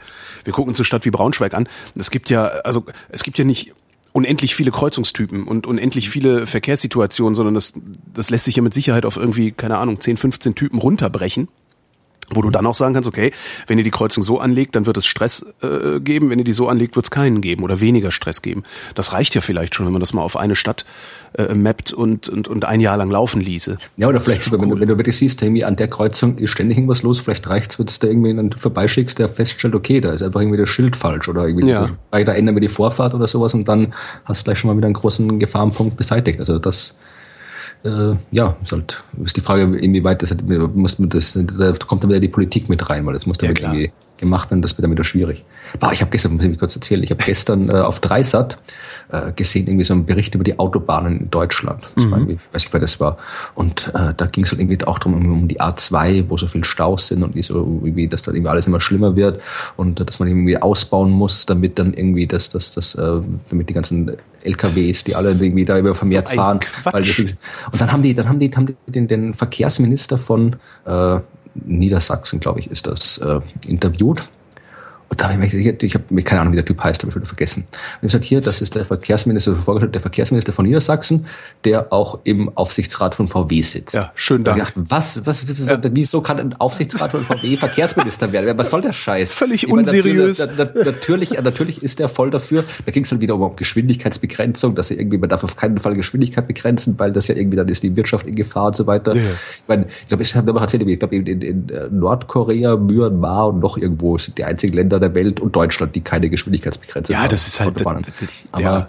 ja, und dann irgendwie Autobahnen müssen natürlich ausgebaut werden und irgendwie halt auch wieder mit diesen privat-öffentlichen Partnerschaften, wie das heißt, wo halt ja. irgendwie im Prinzip Firmen das, äh, äh das, das, das Risiko wird Sozi das Risiko wird sozialisiert und der Profit wird privatisiert. Ja, ja aber allein, aber allein diese Leute sehr ich bin die ganze Zeit, wie das, bis dieses irgendwie, dieses, dem Verkehrsminister kam irgendwie, glaube ich, in den ersten zehn Minuten, ja. den Rest der Sendung, wo ich davor gesagt was, was, was soll das Scheiße? Warum, warum ist jemand, der Aufsichtsrat vor VW sitzt, Verkehrsminister? Gibt es in Deutschland keine Gesetze, die sowas verbieten? Nein, gibt's halt nicht. Dass es sowas Nein. gibt. Das, das ist doch die große Kritik daran. Es gibt keine vernünftigen Antikorruptionsgesetze. Parlamente sind halt Drehtüren. Ähm, äh, Journalisten machen auf einmal Polit-PR. Siehe äh, hier der Sprecher der Bundesregierung, äh, wie heißt er, Seibert. Ähm, dann dessen Vorgänger wird auf einmal Intendant vom vom Rundfunk, vom Bayerischen Rundfunk äh, und weißt du, am Ende kriegt halt derjenige seinen Willen, der äh, das meiste Geld hat und nicht, weil er sich seinen Willen kaufen kann, sondern weil er das attraktivste Angebot machen kann, ähm, sei es als Job hinterher, wenn man wenn man irgendwie gut Gesetze gemacht hat oder halt auch einfach das attraktivste Angebot im Sinne von und damit wären wir dann wieder beim Thema dieser Sendung im Sinne von Papers, also im Sinne von von äh, ausgearbeiteten Reports und sonst irgendwie was. Wenn du natürlich eine riesige Kohle, also riesig Geld hast und ähm, ja deine deine Berichte toll aussehen lassen kannst, dann wird der Politiker natürlich eher dir zuhören als irgendjemandem, der vielleicht die Wahrheit sagt, aber dessen Paper irgendwie nicht schön bunt gemacht ist, weil nicht genug Grafiker daran beteiligt waren und so. Ja, ja, ja und dann hast du letztendlich Pseudowissenschaft, die zur Politik wird, ne? Es braucht eine Revolution. Es braucht eine Revolution. Ich guck mal gerade, ob ich in den Themen was Revolutionäres habe. Mm, mm, nee. ja, ich musste, ja. Was? Ich überlegte gerade, ich bin, habe gerade überlegt, ob ich noch irgendwie meine, meine alten äh, Kropotkin und Bakunin Literatur irgendwie rauskramen soll, aber das, das führt dann auch zu nichts, glaube ich. Nee, das hat ja aber damals schon nicht funktioniert. Apropos damals, ähm, Israelische Wissenschaftler haben herausgefunden, dass äh, Ackerbau älter ist, als wir bislang gedacht haben. Wie lange dachten wir denn? Äh, wir dachten, dass ähm, Ackerbau und Viehzucht so zwischen 10.000 und 15.000 Jahren alt sind. Mhm. Ähm, jetzt haben die aber eine Siedlung gefunden, die ähm, Jahrhunderte, Jahrtausende von Flusssedimenten äh, bedeckt war, darum sehr, sehr gut erhalten war. Und da haben sie nachweisen können, dass vor 23.000 Jahren schon aktiv Getreide gesät wurde, äh, um es zu ernten und ähm, rausgekriegt, also man kann ja immer nur herleiten bei so alten Geschichten, rausgekriegt haben sie das, weil sie auch Unkräuter gefunden haben, die sich bevorzugt in der Nähe von bewirtschafteten Flächen ansiedeln. Also das heißt, nicht so Wildunkräuter. Wir haben nicht nur vor 23.000 Jahren schon Ackerbau gemacht, wir haben auch schlampigen Ackerbau gemacht und das Unkraut nicht wegbekommen. Genau, hätten ja mal düngen können, die Idioten, ne? Genau, ein bisschen Roundup und so weiter, da geht das schon. Blöde Aber, Neandertaler da. Ja. Oder wie die hießen dann da in Mesopotamien, keine Ahnung, irgendwie. Aber fand ich ganz cool, also schon, ja. schon vor 23.000 Jahren. Und gleichzeitig finde ich ja auch immer bei solchen Sachen, wie 23.000 Jahre, das ist zwar viel Zeit, aber wir reden halt so viel über Astronomie und in astronomischen Dimensionen ist es halt nichts. Das ist wenig. Das meine, es, ist, es ist noch auf der Größenordnung der Milankovic-Zyklen, also diese langfristigen Klimazyklen, die gehen so auf, auf 10 bis 1000 Jahren und das passt auch deswegen dazu, weil es gibt ja auch die, die Hypothese, dass quasi auch der Beginn des Ackerbaus ja auch äh, dann auch quasi der, der, der Beginn war, wo wir Menschen angefangen haben, quasi das Klima der Erde langfristig aktiv zu verändern, weil der ah. Ackerbau, du sorgst ja dafür, also wenn du quasi Wälder, Wälder abholzt, und Wälder speichern ja CO2. Ja. Und wenn du da anfängst, jetzt irgendwie Wälder abzuholzen und stattdessen irgendwie Ackerbau zu machen, dann veränderst du die CO2-Bilanz. Natürlich. Das heißt, also da, da, ich habe jetzt da keine, keine wirklich guten Arbeiten zu dem Thema. Ich habe in einem, in einem, äh, weiß gar nicht, welches Buch das war, wo ich das gelesen habe. Es ist so eine, so eine keine Außenseiter-These, es ist halt eher so eine, so eine Randthese, wo es halt nicht wirklich gut viele Belege gibt, aber dass eben wirklich, äh, dass das quasi, eigentlich hätten wir schon, schon mittlerweile wieder so eine kleine Eiszeit kriegen sollen. Und äh, Die möglicherweise ausbleibt, weil wir unsere Wälder abgeholzt haben. Genau, weil halt ah, wir damals, weil das der Zeitpunkt war, wir haben die quasi rausgezögert, ja. ja. So, äh, und jetzt dann sowieso noch mit unserem aktuellen Klimazustand noch viel mehr. Aber äh, das ist eben eine These, dass halt durch, durch den Beginn der, der Landwirtschaft, dass wir eben dann angefangen haben, das Klima der Erde aktiv zu verändern. Aber das äh, kann ich jetzt, habe ich jetzt ehrlich gesagt, die, ich habe das nur in einem Buch irgendwo als, als Fußnote gelesen und habe das nicht weiter verfolgt. Also ich kann jetzt nichts dazu sagen, inwieweit das jetzt wirklich plausibel ist oder nicht. Aber plausibel, also plausibel ja. ist es. Ob es stimmt, ist halt die Frage. Ja, das ist eine andere Sache, ja. Aber weil du gerade bei, bei alten Dingen bist, ich mhm. habe hier äh, eine, eine Meldung, die habe ich beim auf der Homepage vom ORF gesehen, die tendenziell eigentlich machen die halbwegs guten Wissenschaftsberichterstattung. In dem Fall ist es, glaube ich, eher die Lokalredaktion der Steiermark, äh, die Aha. diesen Bericht geschrieben hat. Der war überschrieben mit mysteriöse Höhlen in der Oststeiermark. Da dachte ich mal, okay, so Höhlenkunde ist auch immer ganz interessant, da mhm. kann man auch viele interessante Sachen finden. Und hier stand jetzt, äh, das habe ich dann, äh, die, die, die, die Unterschlagzelle habe ich dann ein bisschen irritiert, die mehr als 10.000 Jahre alten Gänge dürften mit Maschinen gebaut worden sein. Alarm, Alarm! Däniken, Alarm! Der, also hier wird dieser Historiker Heinrich Kusch zitiert. In der gesamten Nordoststeiermark im Raum Vorau, Pöller und Stubenberg haben wir mehr als acht Kilometer begehbare Gänge. Äh, sie sind mehr als 10.000 Jahre alt und äh, wir haben auf 0,2 Millimeter genau die Gänge gescannt und können feststellen, dass auf mittellangen Strecken nur keine wenige Abweichungen sind und so weiter und so fort. Jetzt habe ich gedacht, okay, das ist ja irgendwie, Ende das, das wäre eigentlich eine ziemlich dramatische Meldung. Also irgendwie so, naja. so Maschinen Maschine, Höhlen mit Maschinen vor 10.000 Jahren. Äh, Könnte auch einfach genau. ein konstanter Wasserfluss gewesen sein. Nee, nee, also du siehst mit den Bildern siehst du schon, dass die halt äh, durchaus, dass es nicht natürlich ist. Also das, okay. das sieht man schon an den Bildern. Und habe gedacht, okay, aber was soll das? Also das ist hier, haben dann auch irgendwie einen Tourismus, äh, Hoteldirektoren zitiert und so weiter, wo ich dachte, okay, habe immer weitergeschaut. Also das, was, was es sich handelt, sind sogenannte Erdställe. Ja, und das mhm. sind, äh, das gibt es nicht nur in der Steiermark, das gibt es in Bayern, das gibt es im Rest von Österreich auch. Das sind Ställe wie in Stall, Mehrzahl von ja, Stall, aber, wo Vieh drin steht. Ja, aber haben okay. mit, mit, diesen Stellen haben die nichts zu tun. Okay. Also im Wesentlichen sind das im Mittelalter angelegte äh, unterirdische Anlagen. Da hat man halt alles Mögliche reingepackt, ja, also, also aus verschiedenen Gründen, so was, äh, Lager, Schutz und so weiter. Mhm. Und äh, dies, es gibt ja die auch, auch äh, wird auch, äh, die sind ja schon, sind schon lange bekannt, äh, sind auch gut erforscht und äh, hier gibt es eine schöne Seite, Erdstallforschung.at heißt die, wo ich glaube, was ist das, das Landeshistorische Landesamt Oberösterreich oder sowas, die da machen. Da habe ich halt geschaut und die haben dann einen sehr, sehr langen Artikel äh, geschrieben, wo sie die, die unter Anführungszeichen Forschung dieses äh, Historikers äh, äh Heinrich Kusch halt kritisiert haben. Wie gesagt, also es gibt keine Hinweise darauf, dass die Dinge irgendwie, die Dinge irgendwie 10.000 Jahre alt sind. Das ist nachgewiesen archäologisch, historisch, dass die aus dem Mittelalter stammen und dann natürlich mit äh, Maschinen oder mit hm, Werkzeugen angelegt worden sind, was fürs Mittelalter diese Art von Gängen eben absolut nicht außergewöhnlich sind, aber halt äh, nicht aus der Steinzeit, das, das heißt, stammen. Die Höhlenstruktur selbst ist 10.000 Jahre alt, aber die Arbeiten darin sind jünger. Nee, die, die, die, die, die, die sind einfach die, die, die Höhlen, diese Erdställe sind künstlich angelegte Höhlen, die im Mittelalter angelegt worden sind. Fertig. Also das, das mit den 10.000 Jahren, das, äh, das, das, ja, sind nicht 10.000 Jahre alt. Ist ach so, falsch. ach so, okay, ja. Was, äh, hast du geguckt, was das für ein Professor ist? Also weil gerne hat man ja dann irgendwie, dass das so ein, so ein Elektroingenieur oder so, der nee, solche Historiker ist das. Und die haben das weitergemacht. Haben, ich meine, ja, also die haben, wenn du deren, dessen Arbeiten anschaust, die haben dann auch irgendwie äh, von irgendwelchen äh, Lichterscheinungen, die sie da sehen, äh, die man da sehen kann, mystische Lichter, die da äh, zu finden sind und so weiter und sind da mit Wünschelroten rumgelaufen. Also da scheint äh, diese die, die, die Steiermark-Redaktion des ORFs auf irgendwie einen Pseudowissenschaftler reingefallen. Naja. Das ist also, aber, dass, dass denen das passiert, finde ich eigentlich ziemlich. Ja, kann auch sein, dass es vielleicht, vielleicht ist wieder, vielleicht ist wieder so ein Klüngelding, ja. Also gibt ja, das habe ich gerade irgendwie mit Lokalpolitiker, Medien, das ist das gleiche wie bei diesem, diesen, diesen äh, Chiemgau-Impact-Ding, wo ja auch von, von äh, so, so Klüngel aus Pseudowissenschaftlern, Pseudohistorikern, Tourismus, Heinis aus, aus der lokalen Gegend und Lokalpolitikern alle irgendwie darauf beharren, dass da halt irgendwie vor 10.000 Jahren irgendwie ein Meteorit eingeschlagen hat und äh, weil sie das halt irgendwie schön touristisch, politisch ausschlachten lässt. Aber Aha.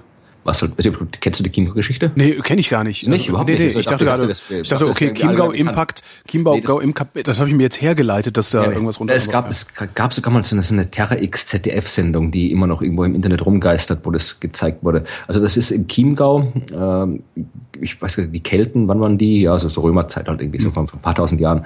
Äh, davor halt auch, und da gibt's halt äh, die These, Hypothese, dass halt da zur Keltenzeit ein Asteroid eingeschlagen hat. Und äh, da sollen im Chiemgau, soll da eben irgendwie ein paar von den Seen, sollen eben Meteoritenkrater sein. Und irgendwelche Steinchen, die sie da gefunden haben, sollen die Überreste sein und so. Und da hat man irgendwie, haben die halt so, gibt es diese Chiemgau Impact Forschungsvereinigung und ja, wird halt irgendwie so, so, so touristisch, äh, lokalpolitisch äh, ausgeschlachtet.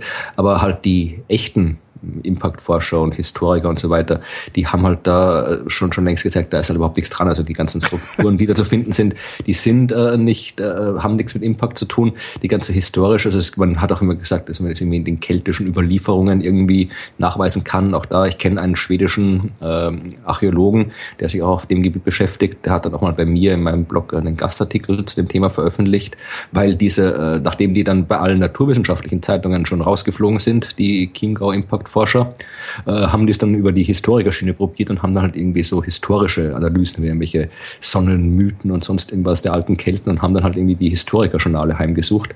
Und äh, da haben sie mal einen geschafft, ein Paper zu publizieren und da hat dann eben der, der, der schwedische Archäologe hat dann eben bei sich in seinem Blog auf Englisch eine Replik geschrieben, die er dann bei mir nochmal äh, als Gastartikel auf Deutsch veröffentlicht hat, noch gemeinsam mit, mit, äh, mit, mit einem Schwung anderen äh, deutschen äh, Geologen und Impactforschern. Also das hat auch, das, das sind solche Sachen, kann ich mir gut vorstellen, dass es bei diesen Höhlen der Steiermark, dass da halt auch äh, dieses, dieses, dieses Mystische durchaus auch von, von, von, von den Tourismusvereinen und so weiter irgendwie gepusht wird, weil das kann man natürlich gut verkaufen, sowas. Und wenn du dann irgendwie so nicht ganz kritische Lokalredakteure in den Medien hast, dann kommt halt irgendwie sowas raus. ist halt Area 51. Ist ja so ein ähnliches Ding, ne? Genau, die gibt's ja, wo, wo steht die? In Äh, äh, äh, äh, was ist das? USA irgendwo, Ja, oder? genau, so Roswell, New Mexico, ne? New War Mexico, Da irgendwie genau, dieses, äh, äh, ja, das ist halt irgendwie auch so ein Kaff irgendwo, das halt davon lebt, dass Leute glauben, dass da irgendwas ist. ja, genau.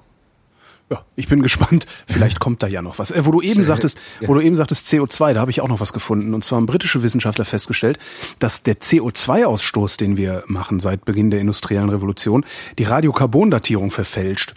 Ähm, Radiokarbondatierung kennst du, ne? Ja, ja, klar. Äh, ich erkläre es nochmal, zumindest so wie ich es äh, verstehe. Also es gibt ein, ich weiß immer gar nicht, was ist eigentlich ein Isotop? Das ist ein Element, das genauso ist wie ein Element, aber mit einem anderen Atomgewicht, Gewicht, oder? Jein, also du hast ein, äh, ein chemisches Element, äh, hat einen Atomkern. Ja. Und im Atomkern sind drin Protonen und Neutronen.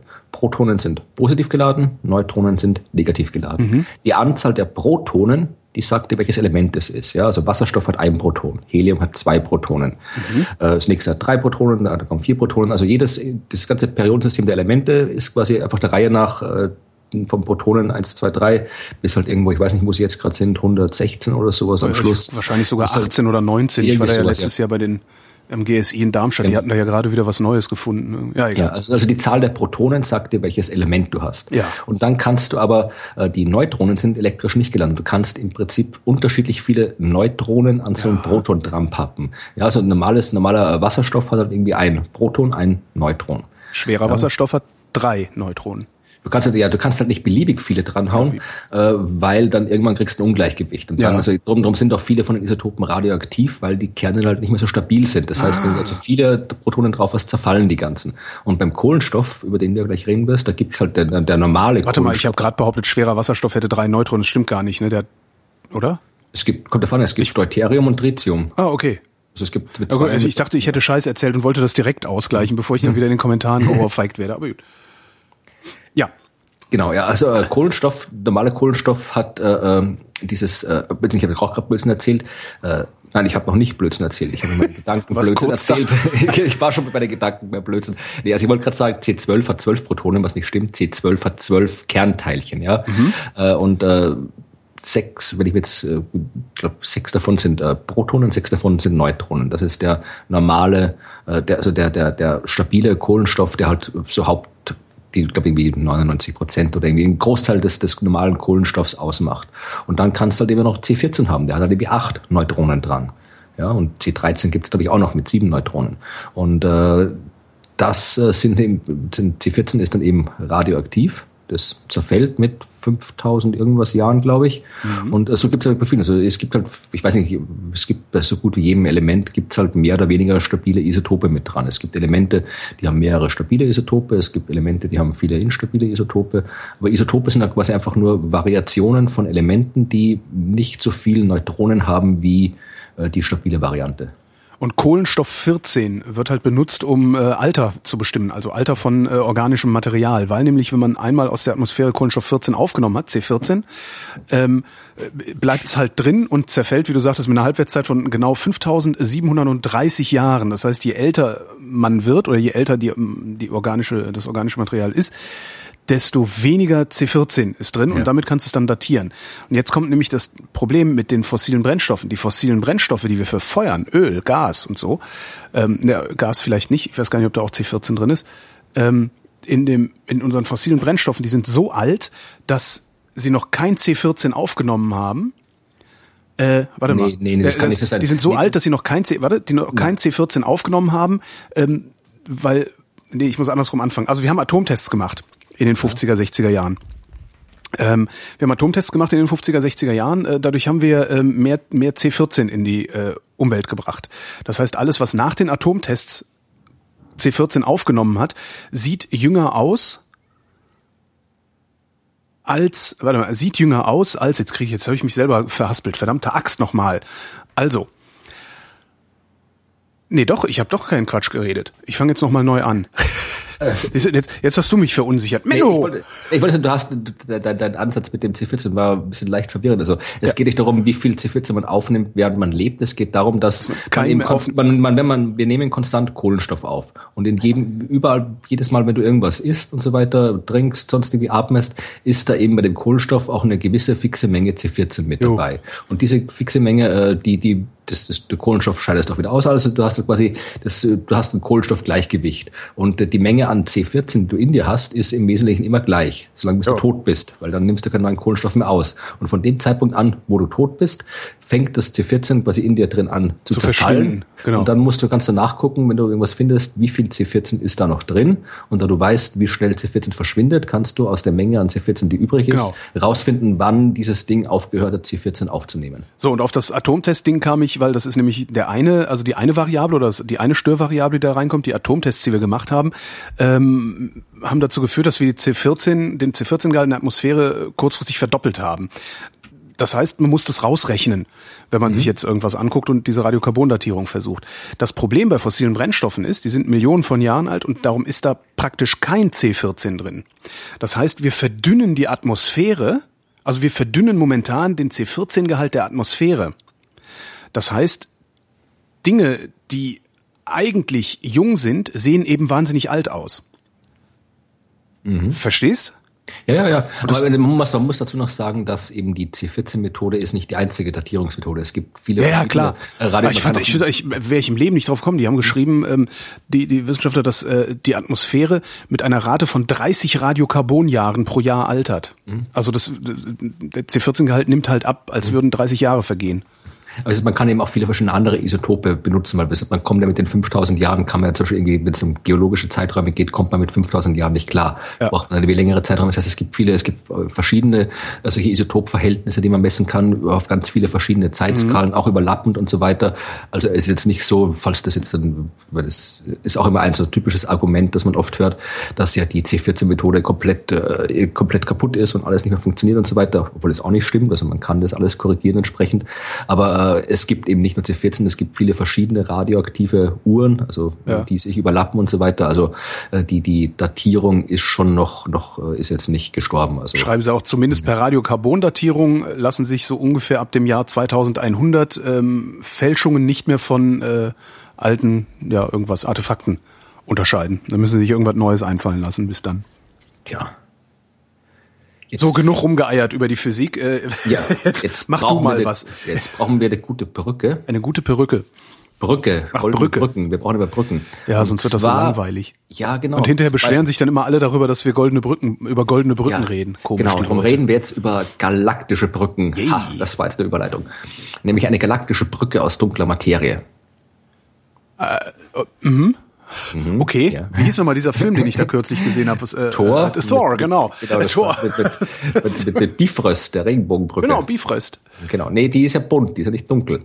Naja, aber das, wer weiß, vielleicht ist die ja bunt Obwohl, und wir ist, sehen ist nur nicht, ihr Licht ist nicht, nicht. Hm? Ist nicht im neuen Tor, ich bin noch nicht gesehen, Tor 3, kommt da nicht irgendwie dunkle Materie oder sowas ich vor? Ich weiß gar nicht mehr. Ich habe auch ja, die, ich weiß auch die, die, die, äh, Zählung gar nicht mehr. Tor 3, ja. habe ich Tor 2 gesehen? Oder war es 2? Ich habe ich hab nur, den, ich hab nur, ich hab nur den ersten gesehen. Aber egal, es geht nicht um, um die nordischen Götter und auch nicht um Regenbogenbrücken, es geht um äh, Superhighways, auf denen Zwerggalaxien durchs Universum sausen. Behaupten Potsdamer äh, Forscher. Zwerggalaxien sausen auf Superhighways aus dunkler Materie durchs Universum. Genau, über galaktische Brücken aus dunkler Materie. Nee, also es geht um Folgendes. Äh, also es geht um das äh, Leibniz-Institut für Astrophysik in Potsdam, das mhm. AIP. Und äh, da arbeiten Astronomen, die das machen, was Astronomen tun, nämlich den Himmel beobachten. Und die haben jetzt äh, geschaut, äh, wie sich äh, Galaxien in unserer Umgebung bewegen. Ja, also haben einfach nicht nur geschaut, wo sind Galaxien, sondern auch geschaut, wie, wie bewegen die sich, mit welcher Geschwindigkeit, in welche Richtung. Und haben dabei 2000 Galaxien in so einem Umkreis von 50 Millionen Lichtjahren äh, katalogisiert und haben dabei äh, festgestellt, dass äh, die dass es quasi eben nicht, nicht irgendwie zufällig verteilt ist, sondern dass es da gewisse Strukturen gibt. Und zwar äh, vor allem bei den Zwerggalaxien, weil die Zwerggalaxien, das sind die, die bis jetzt immer so ein bisschen Probleme gemacht haben. Wie Probleme? Als Zwergenaufstand? Genau, nee, ja. das Ding ist also, wenn du sowas hast wie und du hast immer so, so eine typischen äh, Galaxie wie unsere Milchstraße, ist dann nicht irgendwie allein im Universum, sondern hat immer noch so einen Anhang an Zwerggalaxien. Ja, also zum Beispiel die Magellanischen Wolken, ja, das sind, die man am Südhimmel sehen kann. Aha. Das sind zwei so kleine Zwerggalaxien. Es gibt noch viel mehr. Also so eine typische Galaxie wie die Milchstraße oder Andromeda hat so ein paar hundert Zwerggalaxien. Und so große, richtig große elliptische Galaxien, die können ein paar tausend Zwerggalaxien mhm. um sich rum haben. Ja, also diese Zwerggalaxien, das Problem ist, äh, Zwerggalaxien sind, wie der Name es schon sagt, klein. Und, Im, äh, äh wie klein? Ich, ja, also das können halt irgendwie so ein paar Mal, dann, die haben halt nicht irgendwie ein paar hundert Milliarden Sterne, sondern halt irgendwie ein paar Millionen, okay, Millionen Sterne, ja. Immer noch größer, Aber, als ich mir je vorstellen kann. Okay. Genau. Aber sie sind halt äh, leuchtschwach und schlecht, äh, schlecht zu beobachten. Mhm. Und gerade äh, bei uns, also das Problem ist also aus der, gerade aus so, so wie du aus der Bewegung von Planeten viel über den Stern ableiten kannst, um den sie sich bewegen, und kannst du eben auch aus der Bewegung von Zwerggalaxien viel über die Galaxie ableiten, um diese sich bewegt. Das heißt, du willst eigentlich immer viele Zwerggalaxien beobachten, damit du möglichst viele Informationen über die, die Hauptgalaxie bekommst und auch ja. über die allgemein über die Massenverteilung in der Umgebung. Und äh, gerade äh, da gibt es halt immer das Problem, dass das viele kosmologische Modelle äh, nicht ganz mit den Beobachtungen übereinstimmen, weil eben die Zwerggalaxien nicht ganz das machen, was sie machen mhm. sollen laut den Modellen. Was, wo man noch nicht dran genau weiß, liegt es daran, dass wir nicht genug Zwerggalaxien gesehen haben, weil bei unserer Milchstraße von den paar hundert, die da sein müssen, haben wir bei weitem noch nicht alle entdeckt. Also da, da scheint es entweder, wie gesagt, entweder es, es gibt weniger Galaxien, als wir annehmen, oder wir finden sie schwerer.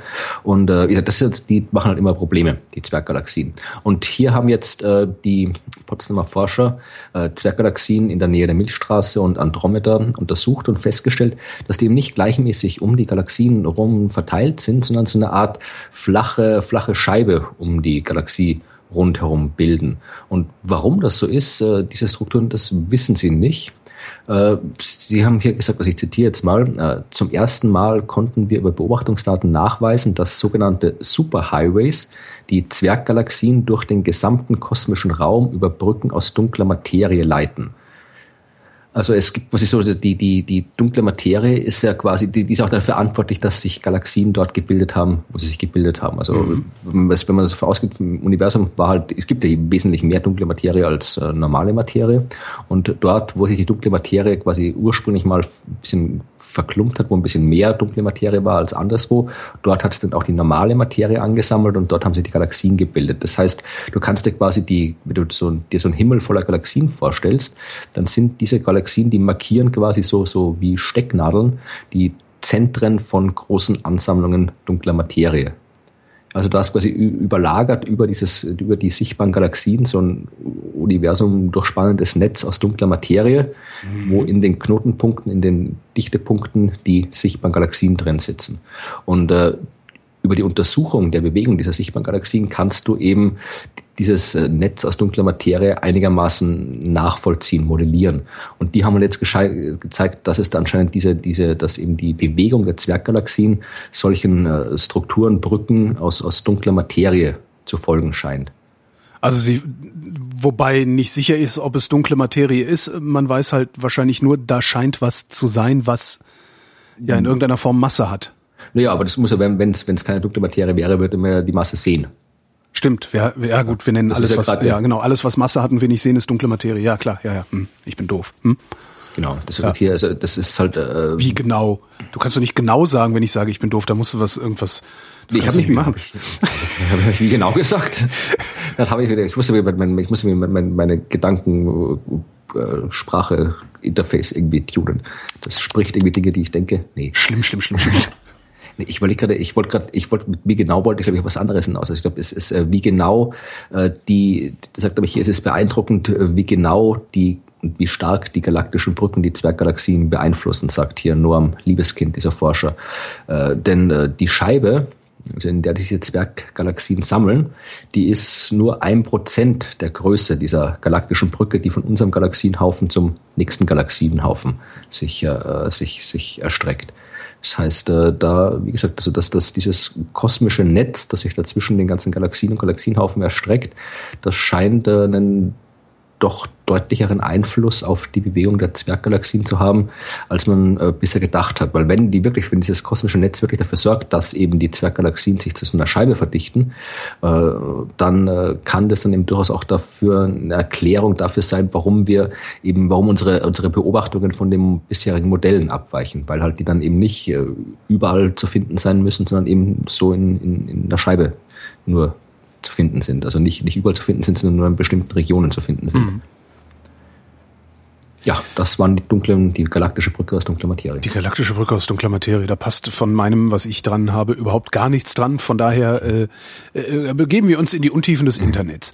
Ähm, es haben, die Wissenschaft hat festgestellt, ich weiß gar nicht, welche es waren, ähm, also ein paar Wissenschaftler, ich glaube sogar aus München kamen sie, haben eine Pflanzenart auf Facebook entdeckt. Aha. Ähm, und zwar hat ein, äh, einfach ein Brasilianer ist äh, auf den Berg bei sich in der Heimat, also in Brasilien, im Südosten Brasiliens, auf den Berg geklettert, so rumgelaufen, und hat einfach ein paar Blumen und Pfl oder Pflanzen fotografiert. Äh, und diese Pflanze, die er fotografiert hat, ist eine fleischfressende, gehört irgendwie zur Kategorie oder Art Sonnentau. Mhm. Ähm, ja, und da haben ein paar Wissenschaftler äh, das Foto gesehen von ihm und haben sich gedacht, oh, was denn das? Stellt sich raus, ist eine Pflanze, äh, die bisher noch nicht bekannt war, also eine neue Pflanzenart aus Brasilien gefunden worden, auf Facebook. Und sind sie nachgucken gegangen und haben festgestellt, ist vom Aussterben bedroht.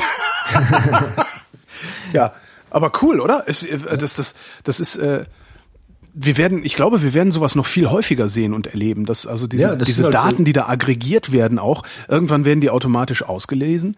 Ähm, und ich glaube, wir werden da auch noch wissenschaftliche Erkenntnis Natürlich, also Erkenntnis, also, weil welche gibt's sobald sonst? Du, sobald du genug Daten irgendwo zusammensammelst, kommt immer irgendwas raus ja. an Erkenntnis. Also das ist halt äh, positiv oder negativ. Also du kannst natürlich auch irgendwie, wenn du mit großen Datensammlungen, wenn du Geheimdienst bist, dann wirst du andere Sachen rausholen, als wenn du Botaniker bist. Ja, ja. also äh, der der Geheimdienstler von der NSA, der sich die Fotos von dem Brasilianer angeschaut hat, der wird vielleicht nicht unbedingt auf die Pflanze geachtet haben, aber der Botaniker hat es halt getan. Also es kommt halt immer darauf an, was du mit den Daten anstellst. Aber natürlich, je mehr wir sie sammeln und wir sammeln sie ja immer öfter, desto mehr kommt da raus. Also ich glaube, dass das auch tatsächlich vermutlich auch, auch wirklich noch, noch viel stärker ein offizielles Forschungszweig wäre mit einem Forschungsinstrument. Also dass du wirklich äh, auch in der Ausbildung und in der Arbeit als Wissenschaftler wirklich auch lernst, mit großen Datensammlungen umzugehen oder lernen musst, mit großen Datensammlungen ja. umzugehen. Also das, das, das bin ich, stimme ich dir absolut zu, dass das irgendwie noch viel, viel öfter passieren wird da kann ich vielleicht auch gleich nochmal ein kurzes, kurzes Ding anmerken, was ich ja. mir letztens jemand äh, geschickt hat per E-Mail. Äh, wir haben hier schon oft genug über, über offene Open Access und, und ja, nicht ja. Offen, offene Datensätze gesprochen. Es gibt äh, ein Open Access Repository Ranking. Ich weiß nicht, ob du das kennst. Nee. Ich kannte das bis noch nicht. Da hat jemand, äh, ich, also ich habe jetzt gerade, ich weiß gar nicht, wer das jetzt hier gemacht hat. Äh, das sind Leute haben das gemacht aha, warte mal, hier, about. Äh, die haben quasi hier, also das sind, äh, steht auch nicht, wer das war, äh, findet man sich noch raus. Also es sind auf jeden Fall irgendwie, es sind, ah hier, Team, der geht da mal drauf. Nicht, dass dann wieder so, so ein, aha, hier stehen Namen, Paul Vierkant, Maxi Kindling, Dennis Zielke, Michaela Voigt, ach, die kenne ich, äh, glaube ich. Ach, die aus Hamburg. Petrus. Ach, guck. Ich ich glaub, mir, ich, Wenn die das ist? Nee, sie arbeitet an der TU Berlin. Nee, dann ist das nicht- Michaela Voigt. Aber die hat mir, glaube ich, die E-Mail geschickt. So, wir haben, es sind dann hier jemand, ja, so es sind da Leute von Universitäten, wie ich gerade hier sehe. Also die arbeiten an verschiedenen Universitäten. Äh, alles ziemlich junge Leute hier von den Fotos zu sehen. Und die haben äh, alle im, im deutschsprachigen Raum, also ich glaube Österreich und Deutschland, alle äh, Repositorien, wie heißt das auf Deutsch?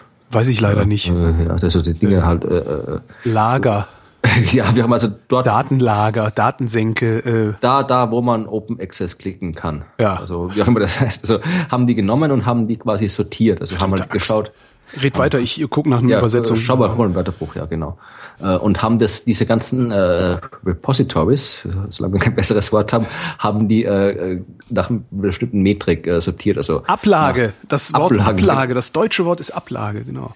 haben halt geschaut, äh, äh, wie sehr da jetzt wirklich Open Access äh, drin ist, ob was draufsteht. Also äh, hier, äh, ob es jetzt quasi, äh, ob, ob die diese eine, eine ob sie da, wo die, wie die gefördert werden, also wo das Geld äh, herkommt von dem, ob da wirklich äh, da entsprechend lange Geld vorhanden ist und so weiter und haben da irgendwie Punkte vergeben, haben die äh, die Benutzbarkeit untersucht, also ob es da irgendwie ein Interface gibt auf Deutsch und Englisch, ob es eine Suche gibt und so weiter, ob es Kontaktinformationen gibt, haben geschaut, welche verschiedenen Arten von Services du hast, also gibt es ein RSS-Feed, kann man es irgendwie mobil abrufen, ist, äh, sind, sind irgendwie bibliografische Daten vorhanden, gibt es äh, Anweisungen zum Zitieren, haben die Metadaten irgendwie gewertet, wie viele Metadaten gibt es und so weiter, haben geschaut, äh, wie ist es mit den Lizenzen ist, kann man sich da alles auf der Homepage anklicken, also jede Menge Kriterien anhand dieser, die, wie man diese Daten beurteilen kann und haben dann alle diese, diese äh, Lager, Repositories äh, gerankt. Depot Äh, ja, Depot.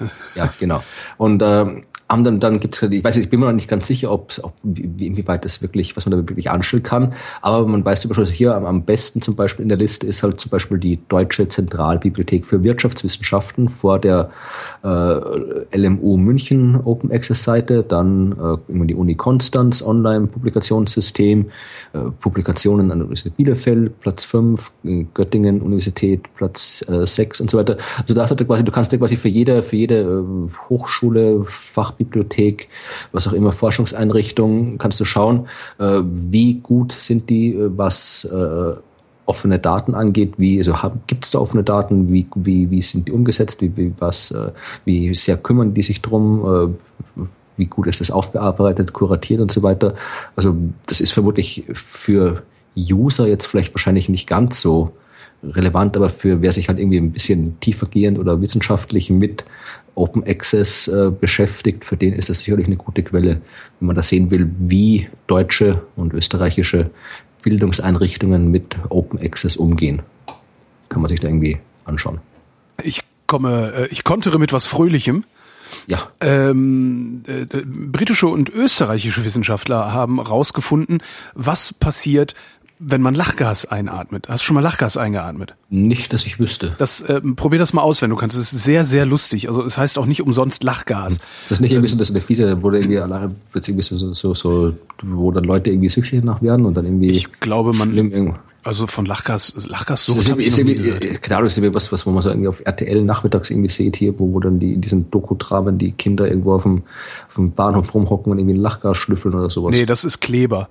Nee, aber es gibt auch Lachgas. Ja, auch- Lach, äh, ja, aber das, also da muss man, also ich kenne das, früher gab es das immer auf so, auf so Techno-Partys und so, hast dann so für fünf Mark einen Oder Ballon irgendwie Lachgas. Mallorca, war, ich glaube, Mallorca war das, glaube ich, wo sie da irgendwo, wo sie, wo sie da die, die ganzen Kaffees, wo das, wo das irgendwie zum Aufschäumen von irgendwas verwendet hast. Ach so, du meinst die, ach so, ja, nee, also gibt's auch, und zwar in den, ähm, in diesen kleinen, äh, für Sahnespender, äh, Ja, genau. und das- Kartuschen, das- also in das- diesen das Gaskartuschen, das ist Lachgas da drin. Das ziehen ja. die sich irgendwie auf Mallorca anscheinend rein. Das war irgendwie ein großes ein Problem. Oh ja, okay. Oder ein Fernsehsender hat es zu einem großen Problem gemacht, dass sich irgendwelche Teenager auf Mallorca im Urlaub ständig irgendwie Lachgas reinziehen. Das ist, ja genau, da ist Lachgas drin, das gibt's auch in großen Flaschen und das kann man dann auf Ballons ziehen und äh, die verkaufen und daraus einatmen. Hab Was, es ist jedenfalls gemacht. sehr, sehr lustig, also das, es ist wirklich, also äh, es passiert irgendwas in deinem Körper, das fühlt sich ein bisschen an wie, ähm, als würdest du dich unfassbar stark und unfassbar schnell schämen. Weißt du, so ein Gefühl irgendwie. Das, und, das will man? Äh, ja, ich ja. Also ich fand das immer sehr, sehr, also ich fand es wirklich extrem lustig. Und man fängt tatsächlich gerne davon an zu lachen. Äh, und die Wissenschaftler haben jetzt rausgefunden, was da passiert, wenn man das einatmet. Und zwar, äh, das ist jetzt wahrscheinlich auch nur für Hirnforscher interessant, ähm, Verzeihung, äh, es waren gar keine britischen, sondern amerikanische und äh, österreichische Wissenschaftler. Ähm, die haben gesehen, dass äh, in den ersten drei Minuten sehr langsame Hirnwellen das Gehirn von der Vorder- zur Rückseite durchqueren. Und die haben eine so niedrige Frequenz, dass äh, sie das für ungewöhnlich zumindest gehalten haben. Es sind Delta-Wellen, die da fließen ähm, und die normalerweise in der Tiefschlafphase auftreten. Ja, und die vom, die vom, vom, vom, vom Lachgas äh, erzeugten Delta-Wellen sind noch langsamer als das, was in der traumlosen Phase passiert. Keine Ahnung, warum äh, man das wissen will. Wahrscheinlich, um irgendwie die Lachgaswirkung zu optimieren oder so, weil es ja auch ein Narkosemittel. Aber ich fand es ganz interessant. Das, so für ja, alle, die schon mal Lachgas eingearbeitet haben. Und ich bin sicher, dass in der Hörerschaft genug Leute sind, die das schon ausprobiert haben. Und zwar schon mehrfach. Ist das nicht irgendwie auch mal als, als, als, als Anästhesit? Das sag ich doch gerade, ist ja. doch Narkosemittel. So, Anästhetikum. Ja, ja, genau. Das, genau, das ja, aber das ist tatsächlich in diesen, ja. ähm, was ich auch, ich, mir war das, ich, weißt du. Beim Zahnarzt habe ich das immer gehört, dass ja, das verwendet haben. Ja, und das gibt's auch im Krankenhaus, sind auch immer so Anschlüsse in der Wand. Lachgas, Sauerstoff. so. ähm, mir war das was mir war das bis bis also ewig und drei Tage. Ich musste 40 werden oder sowas, bis mir überhaupt mal klar geworden ist, dass in diesen Sahnespendern Lachgas ist, dass man sich also eigentlich nur so ein Zehnerpaket von diesen ähm, Patrönchen holen muss und einen Sahnespender und sich hier mit dem Sahnespender hinsetzen kann, wo man halt keine Sahne reinmacht, sondern nur die Patrone und pfft macht. So. Probiert es nicht zu Hause aus, sonst landet ihr nachher auf Mallorca auf der Straße und dann kommt das Privatfernsehen und dreht Filme über euch. Genau, das will keiner. Nee, das will man nicht. Ja gehen wir lieber zu, ich bin mir sicher, auf Titan gibt's auch Lachgas. Also Titan, der Saturnmond, der hat irgendwie so, so jede Menge komische, äh, so eine ganz dichte Gasatmosphäre und Methanregen und Methanseen und Methaneis. Da gibt es sicherlich auch irgendwo Lachgas dort. Die Stickstoffmonoxid übrigens, ähm, N2O. Ja, das gibt es ja sicherlich. Äh, weißt du, was es noch gibt auf äh, Titan? Das war eine billige Überleitung, aber sie hat funktioniert. Ja? Äh, nein, was gibt's denn da? da Außerirdisch. Die, die Berge von Moria und die Gandalf-Hügel ähm, durfte sich da wieder irgendjemand Namen aussuchen und hat. Äh nee.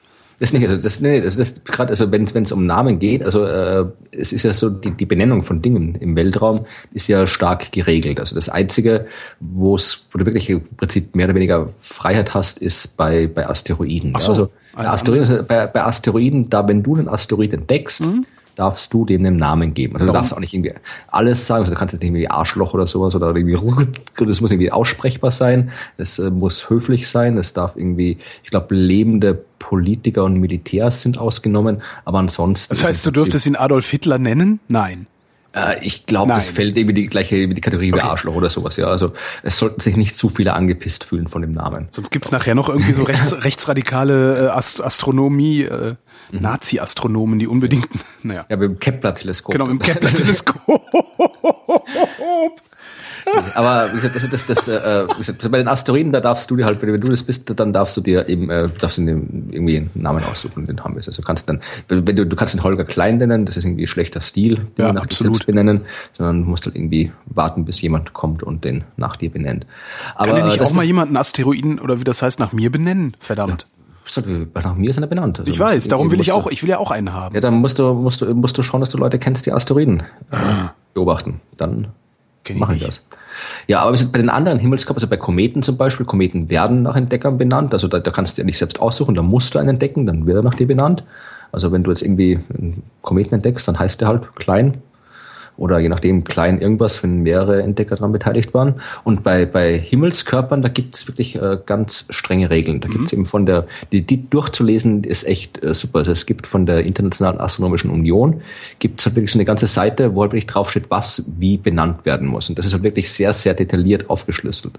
Ja, also zum Beispiel hier, äh, Kleine Krater auf dem Mars, 60 Kilometer und kleiner, werden nach kleinen Städten und Dörfern benannt, die weniger als 100.000 Einwohner haben. Aha. Ja, oder, äh, was haben wir hier noch? Äh, hier, also der auf dem Mond Europa, Krater auf dem Mond Europa heißen nach keltischen Göttern und Helden. Äh, auf Ganymed heißen äh, die Regionen nach Astronomen, die Jupitermonde entdeckt haben. Äh, auf Callisto äh, heißen die Krater nach äh, Charakteren aus äh, Volkssagen, von Ach, Kulturen aus dem fernen Norden und so weiter. Hier auf, auf, auf das wird wirklich extrem detailliert, auf Mimas, Saturnmond Mimas, heißen die Krater müssen benannt werden nach äh, Figuren aus äh, Mallorys Le Morte d'Arthur, also die Arthur-Sage, in der Baines-Translation, also in der Baines-Übersetzung. Ja, also das ist da wirklich ganz äh, exakt festgelegt. Da gibt es Unmengen Seiten, wo halt irgendwie draufsteht, was man wo benannt werden muss. Und bei Titan ist es tatsächlich so, also bei Titan, dem äh, großen Saturnmond, da äh, ist unter anderem, also gibt es auch irgendwie Windgötter, Regengötter und so weiter, aber äh, bestimmte im, im äh, Colles, ich weiß gar nicht, was Colles sind, äh, auch irgendwelche Oberflächenstrukturen, die werden halt nach, äh, nach Charakteren aus äh, Mittelerde benannt, von Tolkien. Und äh, Freta, das sind die ganzen lateinischen Namen, weiß ich gar nicht auswendig, das sind alles so spezielle Oberflächenmerkmale, mhm. die werden benannt nach Charakteren von der Foundation-Serie von Asimov. Und äh, die Berge werden eben nach Bergen benannt von, äh, von aus Tolkiens Welt. Die äh, großen Ebenen werden benannt nach, äh, nach äh, Namen vom Planeten aus Dune von Frank Herbert. Also da gibt's drum gibt's auch auf äh, auf Titan gibt's auch Moment wie heißt der? Vergessen, ich bin ein großer großer Dune-Fan. Da gibt's auch äh, Ar Arrakis Planitia und Caladan Planitia nach Arrakis und Arrakis Caladan. ist doch Dune, ne? Ja, habe ich gerade gesagt. Ach so, ich bin Dune. Ja. Also wie gesagt äh, und, und äh, ja, also da gibt's halt mehr. Also es gibt da verliert man auch den Überblick, so wie ich gerade. Ja, auf Titan gibt es ja auch noch, gibt, irgendwie, gibt hier, gibt Bilbo, Arwen und Faramir. Hügelketten sind diese Colles, genau. Und dann gibt es halt irgendwie auch Berge, ja, also Angmar und Erebor und es gibt den, den Mount Doom, also da, wo der Ring reingeschmissen worden ist. Der heißt ja, Mount diese, Doom? Ich habe die Herr der Ringe kenne ich nicht. Ich kenn das. Ja, ja. Also ah, okay. Schicksalsberg. Und äh, ja, also seit neuestem gibt es eben auch, äh, äh war jetzt vor kurzem hat eben die IAU wieder zehn weitere neue Namen von Geländeformationen eben auf Saturn, Mond, Titan da äh, festgelegt und da waren jetzt eben wieder eben die Gandalf-Hügel und die Berge von Moria drunter. Und irgendwann demnächst werden dann auch vermutlich dann die ganzen Pluto Strukturen, die man jetzt, äh, da hat man auch schon vorher genau festgelegt, wie was zu heißen hat, aber man hat da noch nichts gesehen, noch nichts gehabt, was man benennen konnte. Aber jetzt hat man eben was. Und das ist auch wieder so das Ding, wo auch teilweise wieder kritisch ist, weil die NASA hat ja natürlich schon so äh, inoffiziell schon jede Menge Krempel benannt auf ihren Bildern. Ja, also da gibt schon irgendwie die Sputnik-Ebene und die Cthulhu nach nach, nach, nach Berge und so weiter und irgendwie ein Asimov. Da kommt dann auch das Böse her, ne? Genau. Und äh, aber das ist halt das Problem, da, da ob das, ich weiß gar nicht, ob das passt, das ist schon mal gerade hier bei, bei, bei Pluto sind irgendwie Unterweltnamen, irgendwie mythologische Namen, die mit der Unterwelt zu tun haben. Götter, Göttinnen und Zwerge, die mit der Unterwelt in Zusammenhang stehen, Helden und andere Erforscher der Unterwelt, Schriftsteller, die mit Pluto und dem Kuipergürtel in Zusammenhang stehen, Wissenschaftler und Ingenieure, die mit Pluto und dem Kuipergürtel in Zusammenhang stehen. Also das sind die Kategorien für, für Pluto. Ich weiß nicht, ob da, da Cthulhu äh, dazu passt. Ich, also ich war, ich, ich weiß ja, ich muss jetzt mal irgendwas anderes hier. Oh, ähm, Kerberos steht hier. Ker Kerberos ist ein, ist ein Mond von, von, von einer von den, von den fünf Monden von Pluto.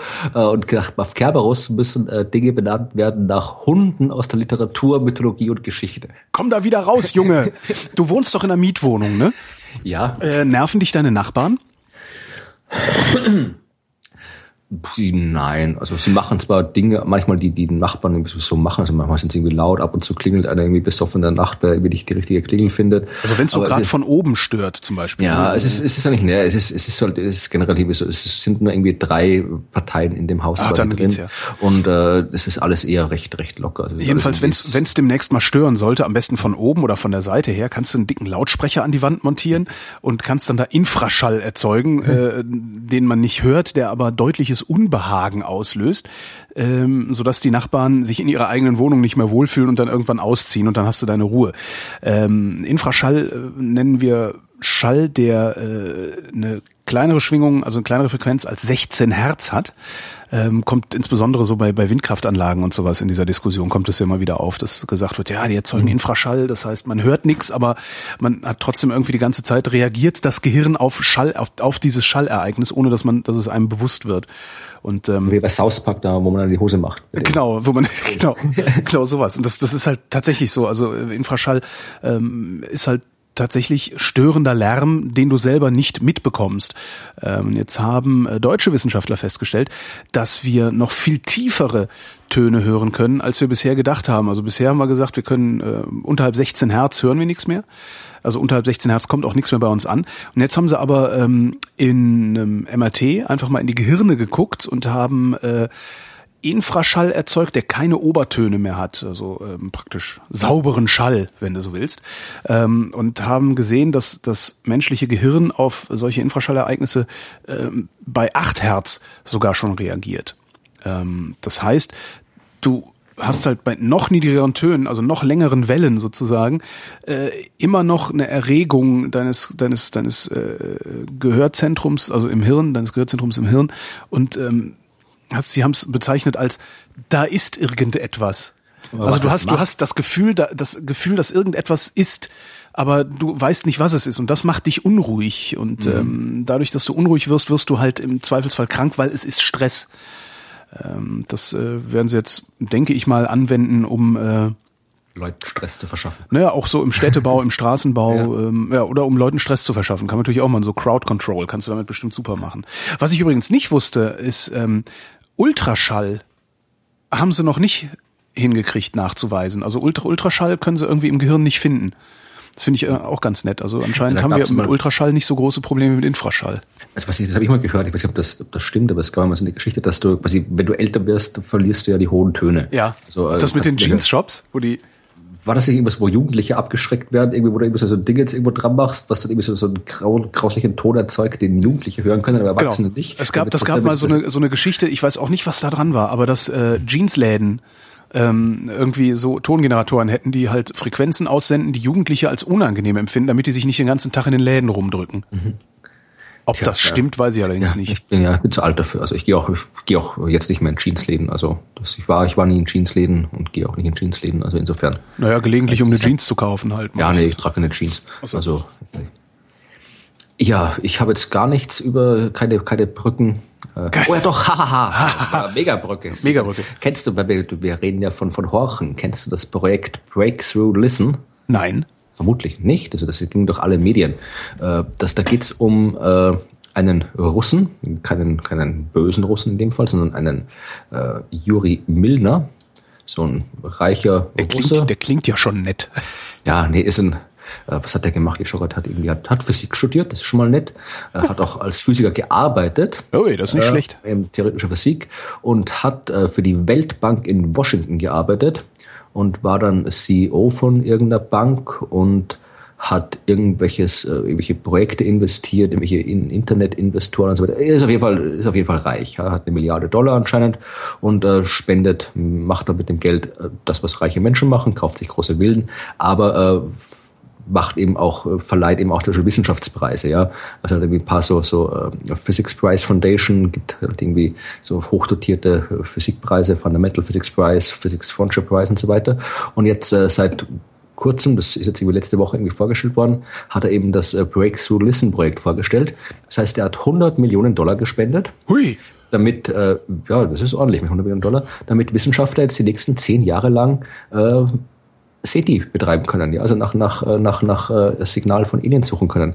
Weil äh, das sind auch durchaus jetzt nicht irgendwelche Leute, sondern das sind äh, Stephen Hawking ist mit dabei bei dem, bei dem Team, Aha. Frank Drake, der der Pionier äh, von SETI quasi, der auch die ersten Botschaften rausgeschickt hat, Geoffrey Marcy, der, der, derjenige, der nicht der Erste, der einen Exoplaneten entdeckt hat, aber der, der die allermeisten entdeckt hat, also wirklich einer von den äh, absoluten Experten und äh, führenden Exoplanetenforscher, And Dorian, die Ex-Frau, also die Frau von, von Carl Sagan, äh, die äh, auch auf dem Gebiet viel gemacht hat. Der Martin Rees, der aktuelle äh, königliche Astronom in England, der Direktor, äh, der ist äh, weiß gar nicht, was denn, wo der jetzt gerade noch arbeitet, aber ich weiß auch also jede Menge sehr, sehr hochrangige Astronomen, die da alle mit dabei sind und äh, die jetzt dann wirklich, also mit, mit, mit äh, das Ding ist ja bei, bei SETI, wo du eben nach, nach äh, irgendwelchen Signalen von Aliens lauscht, äh, dass das halt nicht unbedingt etwas ist, was du jetzt, wo halt äh, du so wahnsinnig leicht eine Karriere in der Wissenschaft aufbauen kannst, weil das ist nichts, da kannst du nicht wirklich viel publizieren. Da kommst du halt irgendwie, ist jetzt nicht so, dass das irgendwie jetzt so, so irgendwie abschätzig betrachtet wird. Also die Wissenschaftler finden das schon ganz okay, aber es ist halt nichts, was, was sich so im normalen äh, Astronomiebetrieb leicht unterbringen lässt. Ah. Also du kannst jetzt quasi, es gibt nur sehr, sehr wenige Leute eben wie Frank Drake, die halt tatsächlich eine Karriere auf SETI aufbauen können oder äh, Seth äh, Shostak oder sowas, ja. Aber ansonsten äh, ist es halt wirklich schwierig und vor allem hast du das Problem, dass du eben die Leute, die halt irgendwie du brauchst für SETI halt auch entsprechende Instrumente und äh, mhm. die das Geld gibt es natürlich, dass die extra gebaut werden. Äh, die Leute, die bis jetzt SETI gemacht haben, haben sich halt irgendwie mal hier, mal dort so ein bisschen Beobachtungszeit quasi erbettelt. Und jetzt mit den 100 Millionen Dollar können die halt wirklich äh, sich so wie alle anderen auch dann die entsprechende Beobachtungszeit dann eben an den, an den Teleskopen, an den Radioteleskopen irgendwie kaufen, äh, können da wirklich auch langfristig planen für zehn Jahre und so. Und das ist wirklich, äh, ja, man kann natürlich irgendwie von, von SETI kann man überlegen, inwiefern das jetzt äh, erfolgsversprechend ist oder nicht. Ich bin da mal ein bisschen skeptisch. Äh, aber äh, es ist zumindest eine angenehme romantische Art, mit dem Universum umzugehen. Nee. Also das Ding ist, also sagen wir mal, seht ihr das, das seht ihr an sich natürlich die, die, die, das, das, was man da macht, das ist natürlich durchaus, äh, das ist jetzt absolut seriös. Ja, also diese Suche ist jetzt irgendwie nichts, jetzt nicht irgendwie so, wie ich gehe jetzt irgendwie in den Wald äh, Feen jagen oder irgendwie. Ja, das ist mir klar. Nein, nein, das ist das ist mir völlig sowas, klar. Ja? Ich habe nur, also wenn ich mir überlege, es gab mal so ein sehr schönes Video äh, vom, ich glaube Smithsonian, ich weiß es gar nicht mehr, die das einfach nur mal gezeigt hat, wie weit sämtliche Radiosignale, die die Menschheit je erzeugt hat, bisher in den Weltraum vorgedrungen ja, das, sind. Das, das, Und genau das ist ja das Problem. Also äh, die müssen, also diese Zivilisationen, die von, von denen wir Radiosignale empfangen können wollen, die müssen Millionen Jahre alt sein schon, um überhaupt bis zu uns zu strahlen. Nee, also das, das, da kriege ich ein Problem. Nee, nee, nee, nee, nee das, das, das, das, also es gibt ja das, das, ich weiß vermutlich, was du meinst. Also ich habe da auch mal was drüber geschrieben. Diese Frage, also es gibt ja dieses klassische Bild, was auch irgendwie in Contact in dem Film war, wo du die Erde siehst und dann halt irgendwie siehst, irgendwie zehn Lichtjahre von der Erde entfernt kommt gerade das Fernsehprogramm von vor zehn Jahren an und so weiter. Ja, genau. Äh, das ist halt das Ding, das, das ist halt immer auch so ein bisschen so, so ein über, leicht naives, überromantisches Bild, äh, dass, dass das quasi Aliens unser Fernsehprogramm oder Radioprogramm Es geht ja gar nicht um, um das darum geht es, es geht einfach nur um regelmäßige Signale, nee, die irgendwie ankommen. Ja, nein, aber das, ja, wollte ich gerade dazu kommen. Also es, es geht quasi dieses Fernsehprogramm oder Radioprogramm, dass, dass wir Alien-Programm auffangen oder Alien unser Programm auffangen, das ist, das ist komplett irreal, weil äh, diese Signale, die verwässern quasi so schnell, ja. dass du auch, dass du da schon bald nichts mehr davon hörst. Die, ja. gehen im Rauschen unter. Das heißt, wenn, dann kannst du wirklich nur nach gezielten Signal suchen. Also du kannst nur etwas suchen, was wirklich äh, fokussiert rausgeschickt wird mit entsprechender mhm. Energiedichte. Also äh, und also wir können nur aber das ist ja dann noch unwahrscheinlicher. Ja, das ist halt das Ding. Also vor allem das generell, das ist, das ist, wir haben ja auch was gerade was was äh, intelligentes äh, Leben im All angeht, immer noch so ein so ein durch die Science-Fiction leicht verzerrten Blick. Also ja. weil wir es halt von der Science-Fiction gewohnt sind, gehen wir davon aus, dass es halt wirklich überall Leben gibt. Und wenn wir dann wieder hören, es gibt so und so viele Milliarden, Billiarden Planeten im ganzen Universum, dann denkt man sich leicht, ja, bei diesen vielen Planeten, da muss ja ist überall von Leben wimmeln. Äh, das Problem an der Sache ist, also wir haben halt äh, da noch keine wirkliche Statistik, weil wir eben, wir haben halt nur einen Planeten als Beispiel. Wir kennen zwar sehr, sehr viele Planeten im Universum, aber wir wissen nur von einem, auf dem es Leben gibt. Das ist unserer. Und wenn wir uns die Erde als Beispiel hernehmen, ja, also die Erde ist viereinhalb Milliarden Jahre alt. Und äh, ungefähr seit dreieinhalb Milliarden Jahren gibt es Leben auf dieser Erde. Also halt irgendwie Bakterien oder sowas. Und äh, das heißt, wenn du dir überlegst, wann war auf der Erde Leben möglich, wann war die Erde so weit quasi fertig, abgekühlt und so weiter, dass da Leben existieren konnte, dann kannst du sagen, okay, die, es war ziemlich mehr oder weniger gleich nachdem die Erde lebensfreundlich geworden ist, ist hat dort Leben, Leben existiert. Ja. ja. aber das waren halt irgendwie die, von diesen dreieinhalb Milliarden, die es Leben gibt, waren halt irgendwie zweieinhalb Milliarden Jahre oder sowas oder noch länger, war das halt irgendwie Bakterien und Schleim im Ozean. Ja. Ja, und äh, intelligentes Leben, das gibt es auf der Erde seit, je nachdem, wie du es definierst, was du jetzt irgendwie hernimmst, also 100.000 Jahre oder sowas, ja. Also äh, wirklich, äh, die Erde ist die absolut meiste Zeit ihrer Existenz komplett ohne intelligentes Leben ausgekommen, obwohl ständig Leben auf der Erde war.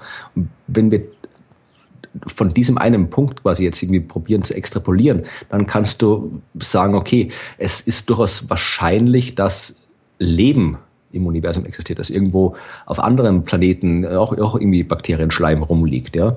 Aber intelligentes Leben ist halt eine ganz andere Sache, weil auf unserer Erde hat anscheinend, wenn es wirklich von den dreieinhalb Milliarden Jahren Leben, die da waren, nur die letzten hunderttausend Jahre intelligentes Leben da war, ja. dann scheint es, kann, das, kann man das so interpretieren, dass halt, ja, das war halt Zufall, dass halt vor hunderttausend Jahren sich das so entwickelt hat. Also das ist jetzt etwas, was nicht unbedingt zwingend passieren muss. Ja. Beim, beim normalen Leben kannst du sagen, okay, ein normales Leben, sobald du die gewisse chemische Komplexität hast und die, die Bedingungen für Leben, dann kommt da eben dieses Zeug raus, was wir als Leben definieren. Aber das ist dann quasi eine zwingende Folge der Voraussetzungen. Ließe, das, ja. ließe sich sagen, ab wann im Universum insgesamt überhaupt Leben möglich? Das ließe sich sagen und das lässt sich auch sagen. Ja. Äh, also auch mit sehr, sehr großen äh, Fehlerbalken quasi. Aber ja, kannst du sagen, dass, dass das, wie gesagt, bevor ich, ich weiß, bevor die Leute sich wieder die, die Arbeit machen, Kommentare schreiben. Natürlich gibt's Leben, das auch ganz, ganz anders ausschauen kann. Es gibt Leben, kann sich Leben ausdenken, das irgendwie im Inneren von Sternen lebt und in Gasplaneten und was weiß ich noch alles. Äh, das Problem ist, äh, die Astronomen sind nicht so blöd und, und stur, dass sie eben nur nach erdähnlichen Leben suchen und den ganzen anderen ignorieren. Die Astronomen wissen durchaus, dass Leben anders funktionieren kann. Aber äh, wir können nur nach etwas suchen, wenn wir auch sicher sein können, dass wir es bemerken, wenn wir ja. es gefunden haben. Und das einzige Leben, das wir so gut verstehen, dass wir bemerken würden, wenn wir es finden, ist eben Leben, das so funktioniert wie auf der Erde. Solange wir mit der Astrobiologie und so weiter noch nicht weiter sind, um eben zu verstehen, wie anderes Leben funktionieren könnte, macht es keinen Sinn, sich zu überlegen, wie anderes äh, Leben gefunden werden kann und funktioniert. Das sage ich nur deswegen, weil jedes Mal, wenn ich irgendwo in Vorträgen über die Suche nach außerirdischen Leben spreche, kommt immer immer. Es war bis jetzt auch kein einziges Mal, wo es nicht kam, aus dem Publikum dann die Frage, warum die Astronomen denn immer nur nach Leben suchen, das so funktioniert wie auf der Erde. Und der Grund ist eben, wir können nach nichts anderem suchen, wenn wir es nicht merken würden, wenn wir es gefunden haben.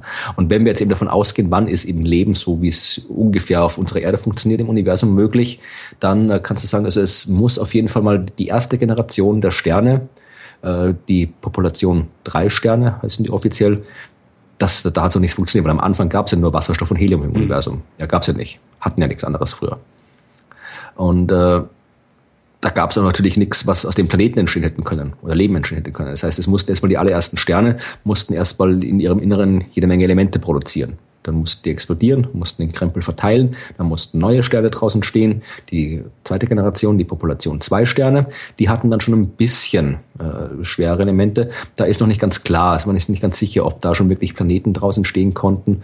Also manche sagen ja, manche sagen nein, aber so richtig, also bei, Planeten der dritten Generation, der Population eins wie unsere Sonne, da hast du eben dann genug Material schon gehabt, das eben äh, ausreichend äh, Material da ist für, für Planeten, für Lebewesen und so weiter.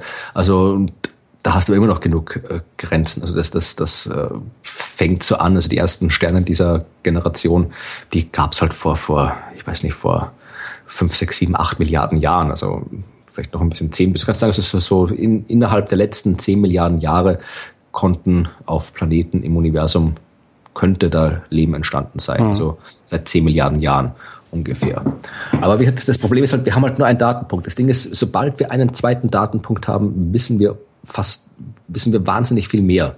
Ja, weil es, gesagt, es, es, es, es ist durchaus, wenn du sagst, wir wissen halt noch nicht die Wahrscheinlichkeit. Wir haben keine, wir können nicht die Wahrscheinlichkeit angeben, wie wahrscheinlich es ist, dass irgendwo Leben entsteht, weil wir nicht exakt wissen, wie Leben entstanden ist. Das heißt, wir können nicht sagen, wenn wir eine Milliarde Planeten haben, dann entsteht auf so und so vielen davon äh, Leben. Das wissen wir nicht. Wenn die, wenn die Wahrscheinlichkeit irgendwie eins in einer Milliarde ist mhm. und wir wissen, dass es irgendwie eine Trilliarde Planeten gibt im Universum, was ungefähr die Zahl ist, dann ist natürlich äh, Leben extrem häufig. Wenn die ja. Wahrscheinlichkeit aber eins zu einer Trillion ist oder eine Trilliarde ist, dann ist es halt, da gibt es halt irgendwie zwei, ein, einen Planeten im Universum mit Leben und das sind wir. Ja, also dass das äh, ein Planet hilft uns nicht weiter. Aber wenn wir einmal einen zweiten haben, dann wissen wir schon, es wäre extrem, extrem unwahrscheinlich, dass es Leben einmal auf der Erde gibt einmal auf dem anderen Planeten gibt und, und sonst gar nicht. Ja, also das ist halt, das wäre halt wirklich absurd. Ja? ja? Also wenn wir einmal einen zweiten Datenpunkt haben, dann sagt uns das im Prinzip, dass Leben wirklich häufig ist. Mhm. Äh, und bei intelligentem Leben ist halt wieder eine andere Sache. Ja, also dass da wissen wir wissen wir noch weniger, äh, wie intelligentes Leben entsteht, als wie Leben entsteht. Aber das Ding ist halt, äh, dass dieses SETI ist halt etwas, das ist jetzt, würde ich jetzt nicht unbedingt als rein wissenschaftliches Projekt wie die Exoplanetenforschung ansehen, sondern durchaus eben auch als, als, als als kulturelles Projekt. Ja? Also mhm. das ist etwas, habe ich auch in meinem vorletzten Buch äh, die Historie der, der Suche nach Leben, intelligenten Leben beschrieben. Das ist was, was die Menschen seit, seit paar tausend Jahren umtreibt. Ja, die alten Griechen haben da schon drüber nachgedacht. Das ist etwas, eine Frage, sind wir allein oder gibt es außerhalb der Erde noch anderswo was? Das ist eine zutiefst menschliche Frage, die uns von Anfang an umgetrieben hat. Und äh, egal wie unwahrscheinlich es ist, dass wir da eine Antwort darauf finden, das, der Versuch, diese Antwort zu finden, ist etwas, was wir, was wir tun sollten. Vor allem, weil wir eben, wir können es auch tun. Also wir haben, wir wissen zumindest mit unseren Mitteln, was wir tun müssten dafür. Und verglichen mit, mit anderen Sachen ist es kein großer Aufwand. Ja, also es ist irgendwie, du kannst wirklich, ich meine, 100 Millionen Dollar klingt viel, aber verglichen mit anderen Ausgaben ist das nix. Und auch verglichen mit dem technischen Aufwand. Ja, also, also SETI ist ungleich einfacher, als jetzt irgendwie eine Raumsonde zum Pluto zu schicken. Ja, für SETI brauche ich halt nur ein paar engagierte Astronomen, ich brauche eben ein paar große Teleskope und ich brauche Zeit und Geld. Ja. ja. alles hatte man bis jetzt nur das Geld nicht. Und das Geld hat jetzt der nette Herr Juri Milner. Müssen wir nicht eigentlich auch in alle Richtungen horchen? Ja, das ist ja auch das, das, natürlich, das ist halt das Problem, was das Ganze so schwierig macht. Du hast ja. eben wahnsinnig viele Sterne da draußen, du hast wahnsinnig viele Frequenzen, auf denen du wachen kannst. Ja. Und äh, wenn du halt gerade nicht zum richtigen Zeitpunkt auf der richtigen Frequenz in die richtige Richtung schaust, dann hast du halt Pech gehabt. Und äh, drum, ja, also mit, mit, mit, den, mit diesem neuen Projekt, dem Projekt Solisten, wirst du halt ein bisschen mehr, äh, mehr, mehr abdecken können, aber natürlich auch nicht alles. Aber das Ding ist, äh, dass äh, auch alles, dass das komplette Projekt ist offen. Ja, also die ganze Hardware, die ganze Software, alles, was da neu entwickelt wird, alle Daten, die gesammelt werden, sind offen, sind, sind Open Source und äh, werden entsprechend zur Verfügung gestellt. Es gibt Kollaborationen mit äh, CT at Home, wo halt quasi auch jeder selbst die Daten mhm. auswerten kann. Es kann jeder selbst mit der Software rumbasteln. Äh, es ist, die, die Sachen sind so gemacht, dass sie mit allen, mit den bestehenden Teleskopen irgendwie zusammenpassen. Die Daten aus den Daten kann man ja auch andere Wissenschaft rauskriegen. Also du kannst da irgendwie auch über Pulsare, über Galaxien und was weiß ich noch alles Daten rauskriegen. Das heißt, die Daten werden auch an die, an die anderen Astronomen verteilt. Also da, da gibt's wirklich, das, das wird, selbst wenn, selbst wenn man da nichts findet, ja, und die Wahrscheinlichkeit, dass man da eben nichts findet, ist, ist jetzt nicht unbedingt gering. Aber äh, es wird auf jeden Fall Wissenschaft rauskommen. Ja, und das äh, neben der ganzen kulturellen Leistung, ich finde das eine gute Sache. Also man, man es gibt äh, Milliardäre könnten ihr Geld wesentlich ja. schlechter anlegen als hier. Äh, wir können dann den schon uns verlinken. Es gibt, äh, ich weiß jetzt gerade nicht von welcher, wem das war, habe ich gehört, das ist so ein schöner Podcast, wo die Pressekonferenz drauf ist, wo halt die ganzen Leute, äh, Frank Drake und und Andrew und äh, Martin Rees und äh, Stephen Hawking und so weiter, alle ihre Kommentare dazu abgeben und Fragen beantworten. Da wurde das recht schön erklärt. Den wer da mehr darüber wissen will, der sollte sich das anhören. Das können wir dann verlinken. Alles klar. Hast du schon mal ähm, Lebensmittel zu dir genommen, äh, die ja. äh, so Fitness-Labels tragen? Also die so absichtlich einen auf wir sind ein Fitness-Lebensmittel? Äh, ja, ja, sicherlich. Also keine Ahnung, wenn ich jetzt irgendwie laufen gehe, dann kaufe ich meistens diese Müsli-Riegel, Proteinriegel, einfach ja, weil die halt genau. entsprechend kompakt sind und wenig, äh, wenig, wenig Zucker und alles drin haben und halt. Ja, das, wobei das ist ja gezielt, was du da machst. Ja. Ich meine jetzt eher so, ne, gibt ja dann immer so Fitness-Cornflakes und sowas, ne? Cornflakes, so, nee, Fitnesszeug ja, und sowas. An, nicht, nicht, weil ich fit wäre, ich habe es hier schon mal gegessen, aber nicht jetzt unbedingt, weil ich mir dachte, ich esse jetzt die Packung Cornflakes, dann bin ich fit. Also Deutsche Wissenschaftler haben festgestellt, wie sich äh, diese Fitness-Labels auf das Essverhalten auswirken, auf unser Essverhalten. Die wirken sich nämlich aus. Und zwar genau so, wie wir es nicht vermuten oder wie man es eigentlich nicht erwarten würde. Zumindest ich es nicht erwartet hätte. Die sind hingegangen und haben einer, und da wird's etwas fishy, ich habe keine absolute Zahl der Probanden gefunden, sondern nur, äh, es hieß eine große Zahl von Probanden. Jetzt weiß ich leider nicht, was äh, groß heißt. Es ist immerhin die TU München gewesen, die es gemacht haben. Darum halte ich das jetzt mal für halbwegs seriös, selbst wenn in allen Berichten, die ich sah, keine Probandenzahl angegeben war. Sie haben Geschmackstests gemacht. Also sie haben Studentenfutter genommen. Ähm, haben den äh, Probanden Studentenfutter gegeben, eine 800 Gramm Packung. Die eine Hälfte hat Studentenfutter gekriegt, auf dem ein paar Tonschuhe abgebildet waren auf der Packung, so Fitness. Die andere Hälfte äh, hat das gleiche in einer neutralen Verpackung gekriegt. Äh, behauptet haben sie, wie gesagt, äh, ist ein Geschmackstest. Das finde ich immer sehr lustig, wenn, wenn, wenn, wenn so was was sie den Leuten dann erzählen, was es eigentlich sein soll. Dann hatten die acht Minuten Zeit, das zu verkosten, zu bewerten. Dabei sollten sie sich vorstellen, sie würden einen Nachmittagssnack zu Hause zu sich nehmen. Fragebogen, ähm, Geschmacksbewertung, Essgewohnheiten und gesundheitliches Zeug abgefragt.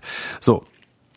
Äh, jetzt haben sie festgestellt, dass ähm, Menschen, die gesagt haben, ich will abspecken, zwischen 50 und 100 Kalorien mehr gegessen haben, wenn das Produkt Fitness gelabelt war. Ja, ne, also haben halt, äh, ja, und äh, so haben halt mehr Kalorien aufgenommen, das war das eine. Dann haben sie gesagt, sie wollten noch irgendwie äh, Wechselwirkung aufs Nahrungsaufnahme und Aktivität untersuchen. Äh, setzen Sie sich doch bitte mal auf dieses Fahrradergometer und fahren Sie ein wenig. Und die Probanden durften selber entscheiden, wie lange und wie äh, intensiv sie radeln sollten.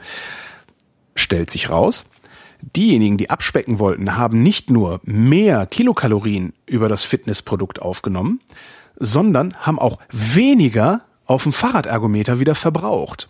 Weil sie ja vorher schon sich fit gemacht haben. Weil sie vorher schon sich fit gemacht haben. Zitat des Forschers. Offenbar sehen diese Teilnehmer in der fitten Nahrung einen Ersatz für körperliche Bewegung. Ja, das, das heißt, dieses Fitnesslabel ist ein Risiko für Übergewichtige. Mhm. Das ist schon, schon irgendwie ganz cool, weil das halt ja. äh, so wie so ein Freibrief daherkommt. Und das Beste ist, dann haben sie geguckt, so wie können wir das Ding denn, äh, äh, wie, wie können wir dieses Risiko minimieren? Stellt sich wiederum raus, Aufklärung. Wenn sie nämlich diesen Probanden gesagt haben, wie hoch der Energiegehalt dieser Nussmischung ist, also Fett, Zucker und so weiter, hat der Fitnessbegriff, die, war der wirkungslos. Ja, also wenn, wenn ich irgendwie so Zeug kaufe oder sowas, Lebensmittel allgemein, ich, ich schaue nicht irgendwie, ob das irgendwie Fitness oder gesund ist, ich schaue wirklich drauf, wie viele Kalorien sind da drin, ja, genau. wie viele Kalorien sind da drin, wie viel Fett ist da drin und so weiter. Und das ist halt der, das genau. ist das, wenn ich mich jetzt quasi irgendwas äh, nach Entscheidungskriterium suche, dann, dann nehme ich halt das, die Kalorien. Ich kaufe halt dann irgendwie das Müsli. Wenn mir ansonsten der Rest vom, vom Geschmack egal ist, dann kaufe ich halt das Müsli, wo halt weniger, weniger Energie drin ist. Genau. genau. und das da, das müsste man wirklich irgendwie, das wieder wieder was sowas so für für Darum Labeling, ist diese Ampel also darum, richtig fett, richtig riesengroß in den Darum finde ich diese, diese ja, darum finde ich diese Lebensmittelampel, die äh, die deutsche Nahrungsmittelindustrie er, erfolgreich weglobbyisiert hat äh, bei der Bundesregierung. Darum finde ich diese Lebensmittelampel, wie die Briten sie so zum Beispiel haben, total klasse. Du hast halt auf einen Blick, siehst du halt, ist es grün, äh, kannst es bedenkenlos essen, ist es gelb, solltest du nicht zu viel davon nehmen, ist es rot. Vorsicht! Viel Energie, viel ungesund. Ähm, und wenn du das draufdruckst, dann funktioniert dieses Fitnessgelaber nämlich auf einmal nicht mehr so gut. Ja. Wenn da nämlich Turnschuhe drauf sind und ein roter Button, dann weißt du ganz genau, okay, die Turnschuhe sind halt nur Deko. Ja, und das wollen sie halt nicht. Ich verstehe überhaupt nicht, wie unsere Politiker, ja. jetzt sind wir wieder beim Politiker-Bashing. Ich verstehe überhaupt nicht, wie man so kurzsichtig und so dumm sein kann, so eine Ampel nicht da drauf machen zu wollen. Ja, und das zu begründen mit, ja, das wäre ja Bevormundung. Ey, wenn ich so eine ich, Scheiße. Ich sehe das, ich sehe das ja auch oft, weil ich halt eben wirklich oft auf, auf die, auf die Labels und Kalorien schaue bei den Lebensmitteln. Da steht halt oft irgendwie, wenn es dann wirklich mal groß draufsteht, vorne, wo du nicht wie lange suchen musst, dann wäre hier nur 30 Kalorien und so. Pro Portion. Wenn, wenn, du dann schaust, irgendwie pro Scheibe Wurst oder sowas, genau. ja, 30 Kalorien und für 100 Gramm sind es irgendwie 500 500 oder sowas. Furchtbar ja? sowas. Also dass das oder ja Proportion. Ich habe jetzt irgendwie letztens hab ich mal gekauft, weil ich irgendwie das das äh, bin ich gerade irgendwie vom vom Urlaub zurückgekommen und habe noch nur an der Tankstelle was kaufen können. Ja. Das ist so ein Fertiggulasch äh, gekauft. I. Schon irgendwie ja, das war war eigentlich so eine keine, nicht wahnsinnig schlecht, also man konnte schon essen. Für halt irgendwie, wenn es sonst nichts gab. Und das schon haben wir auch drauf hier pro, äh, pro Portion nur äh, 50, äh, 50 Kilokalorien oder sowas. Äh, gesagt, das waren halt irgendwie, da bin ich da irgendwie halbwegs satt geworden und ich esse jetzt nicht so viel. Ich habe da wirklich das ganze Ding essen müssen, also irgendwie drei Portionen. Ja, also drei Portionen waren halt so ein, so ein normaler Suppenteller voll. Ja, also diese ja. Portion, die so wenig Kalorien hat, das wären dann irgendwie drei Löffelchen gewesen. Also das ist halt, wie gesagt, das müsste halt wirklich irgendwie vereinheitlicht gehören und vernünftig gehören. Aber Absolut, ja, das ja, ist halt das wieder dann, dann skandalös wieder wieder der gleiche äh, Grund wie bei den mit den mit der Geschwindigkeitsbegrenzung auf der Autobahn. Ja. Wenn du das machst, das ist ja dann irgendwie, das ist ja dann wieder Bevormundung und das ist wieder schlecht für die für die Wirtschaft und tralala und dann ist alles ganz schlimm und ja, das ist halt ja es ist halt, weil die Politik halt, ja, weil die halt, die funktioniert halt nicht im, zwischen Politikern und Bürgern, sondern halt zwischen äh, Unternehmern und Lobbyisten und Politikern. Die machen die Politik und nicht die Politiker mit den Bürgern. Ja, genau. Bleiben wir kurz beim Essen. Ähm, Deutsche Wissenschaftler äh, haben festgestellt, dass Fleischesser stärker zu Vorurteilen neigen als Vegetarier und Veganer. Die habe ich auch gelesen. Die hast du auch gelesen. Ich habe gedacht, okay, der naheliegendste Scherz ist, ja, aber dabei wissen wir ja alle, dass die Veganer das nur erzählen, weil ich habe die, ich hab die dann extra wieder rausgenommen aus der Liste, weil ich dachte, da, da, da kommt der Olga mit. Ne? alle nur. Kommt der, ach so, nee, äh, die haben, es, es ist schon, also ich finde das schon ziemlich viel. Die haben 1400 Leute, also 1400 Probandenstudie, was ich ziemlich cool finde, mhm. ähm, zwischen 12 und 86 Jahren und haben die tatsächlich, haben sie, haben sie es geschafft, die fast exakt zu dritteln. Mhm. Äh, 35 Prozent äh, äh, Omnivor, also Fleischfresser, ähm, 34 Prozent vegan, 31 Prozent vegetarisch. Das ist schon echt cool. Also ich finde, das, das ist schon eine echt gute Statistik. Ähm, und haben die halt äh, befragt, weil man kann ja nur äh, befragen letztendlich. Ne? Also machst dann irgendwie so Fragebogenzeugs und so. Äh, und sie haben halt rausgefunden, dass A, ältere Personen, das ist so eine Binsenweisheit, aber immer gut zu wissen, dass es auch bestätigt, bestätigt werden kann, ältere neigen eher zu Vorurteilen als jüngere. In allen Altersgruppen aber neigen Fleischfresser stärker zu Vorurteilen als Vegetarier und Veganer. Ich habe leider nicht rausfinden können, wie sich Vegetarier und Veganer voneinander unterscheiden. Möglicherweise nicht groß genug, ähm, dass es äh, signifikant gewesen wäre. Ähm, ja, das fand ich schon mal sehr, sehr cool. Ja, außerdem, haben, außerdem haben ähm, Fleischfresser äh, eine stärkere Affinität zu autoritären Strukturen. Ja, also rein, ich müsste jetzt, ich, ich habe dann auch deswegen die, die, die Sache nicht mit reingenommen, weil ich eben die, die, diese, äh, den, den Volltext von der Studie nicht lesen konnte, ja. weil ich noch mehr wissen wollte.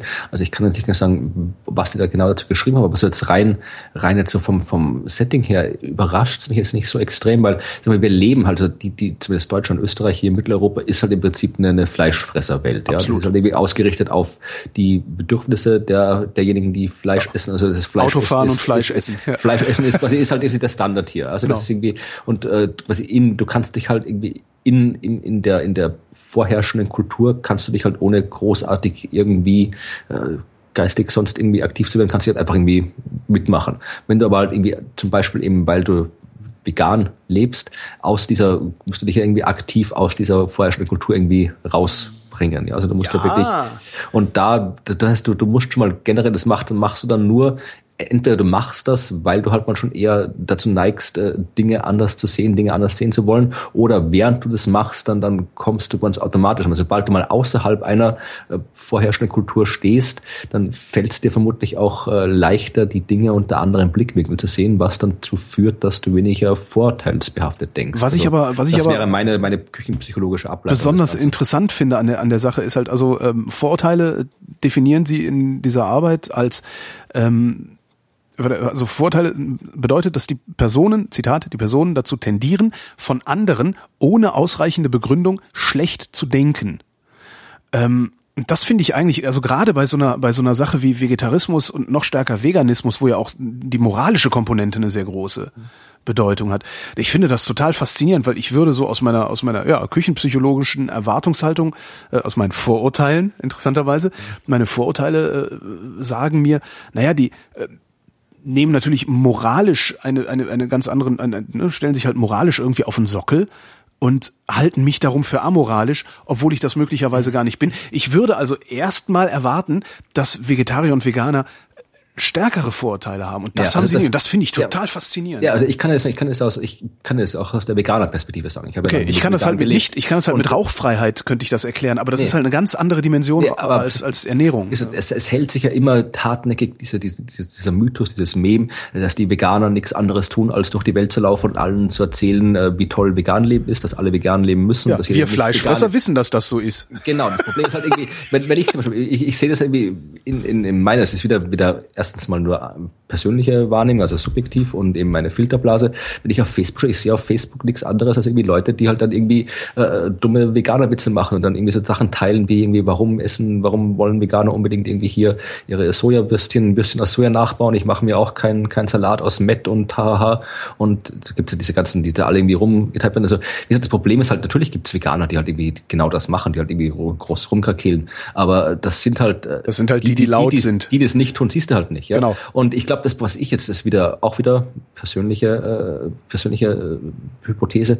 Ich glaube, dass das äh, für viele äh, überzeugte Fleischesser, ja, Anti-Veganer, äh, dass für die wirklich, äh, dass, dass die allein die Existenz eines Veganers, jemand, der sagt, einfach nur sagt, hier, hier, ich habe halt hier irgendwie das gekocht, äh, nach ja. dem Rezept vegan oder sonst was. Aber ja, ich habe mal irgendwie nur ein Bild gepostet, hier veganen Frankfurter Kranz habe ich mal gemacht, habe ein Foto gepostet, drunter geschrieben, Frankfurter Kranz, in Klammer vegan. Ja. Das hat schon wieder gereicht, um Leute irgendwie aufzuregen. Ja, wo man auch denkt, okay, vielleicht sind es nicht, vielleicht kommt dieses Gefühl, die, die äh, Veganer bewerten mich moralisch, vielleicht kommt das, ist, ist die, ist die Richtung eine andere. Vielleicht fühlst du dich irgendwie bewusst, unbewusst, denkst du dir, okay, vielleicht hast du da irgendwie schon irgendwie ein schlechtes Gewissen, weil du irgendwie weißt, dass, dass die Art und Weise, wie wir Fleisch konsumieren, ich urteile, nicht ganz okay ist. In dem Moment urteile ich natürlich über mich selbst, weil ich ich ganz, weil ich ganz genau weiß, da, da, da muss ich ja noch nicht mal mutmaßen, also ich weiß ganz genau, dass die Art und Weise, wie wir unsere Lebensmittel produzieren, ja, aber das ist eben nicht äh, so falsch klar. ist. Ne?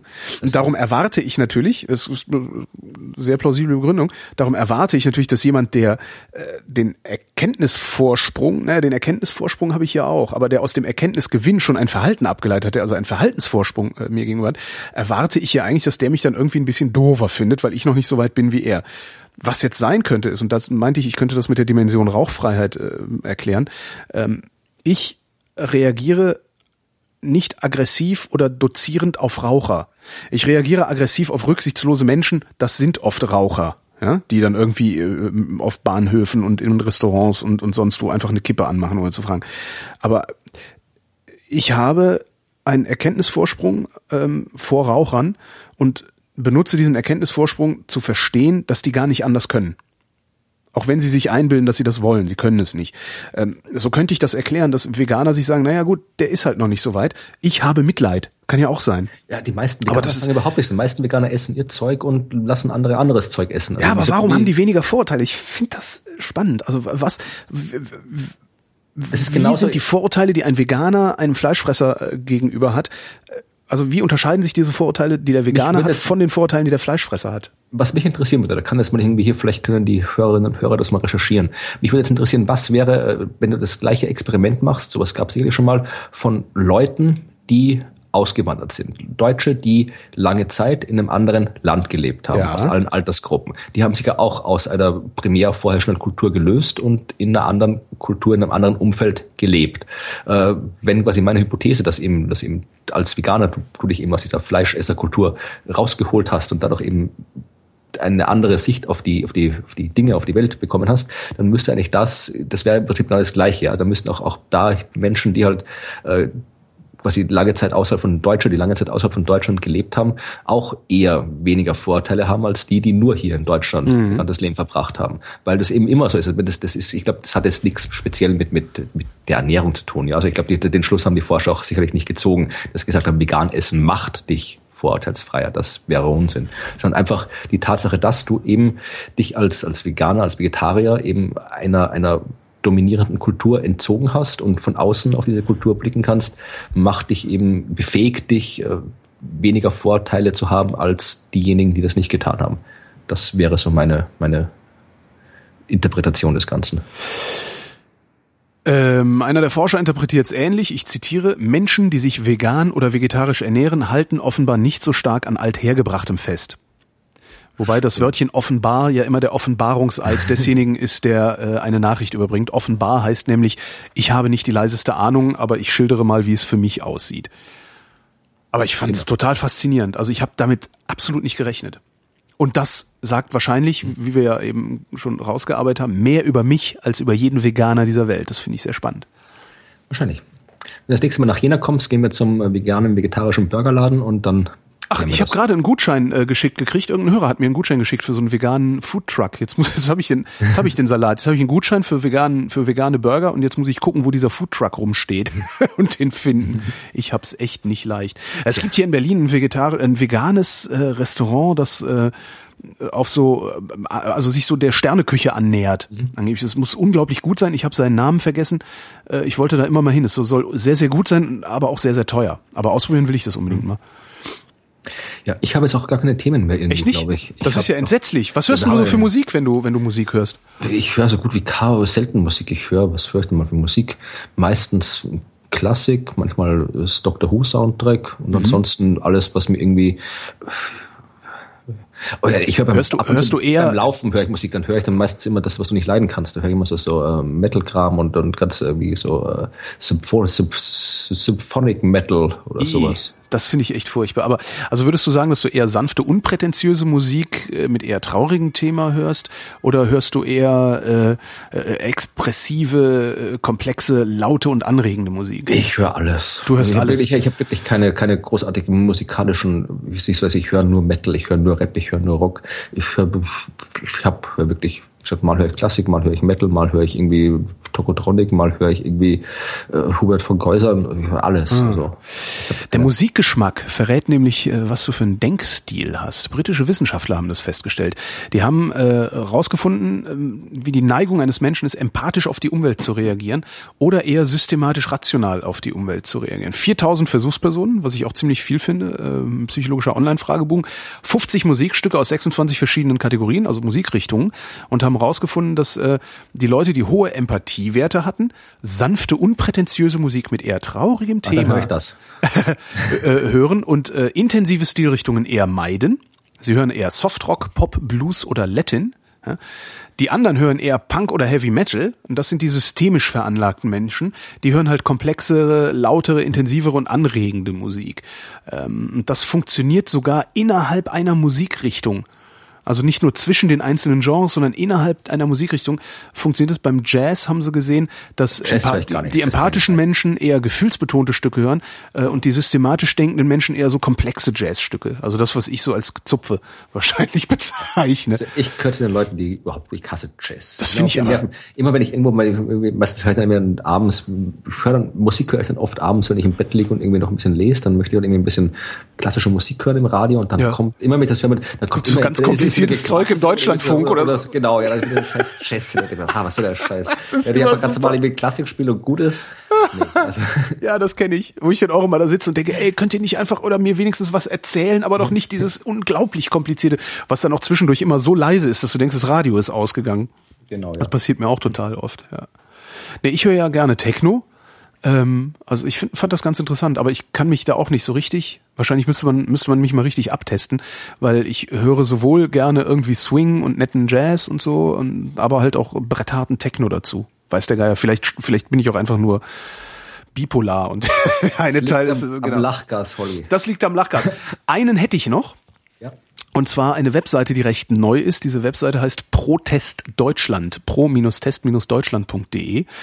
Ähm, das sind ein paar Menschen, die sich ist zusammen. Mit Pegida? Nee, das ist nicht mit Pegida.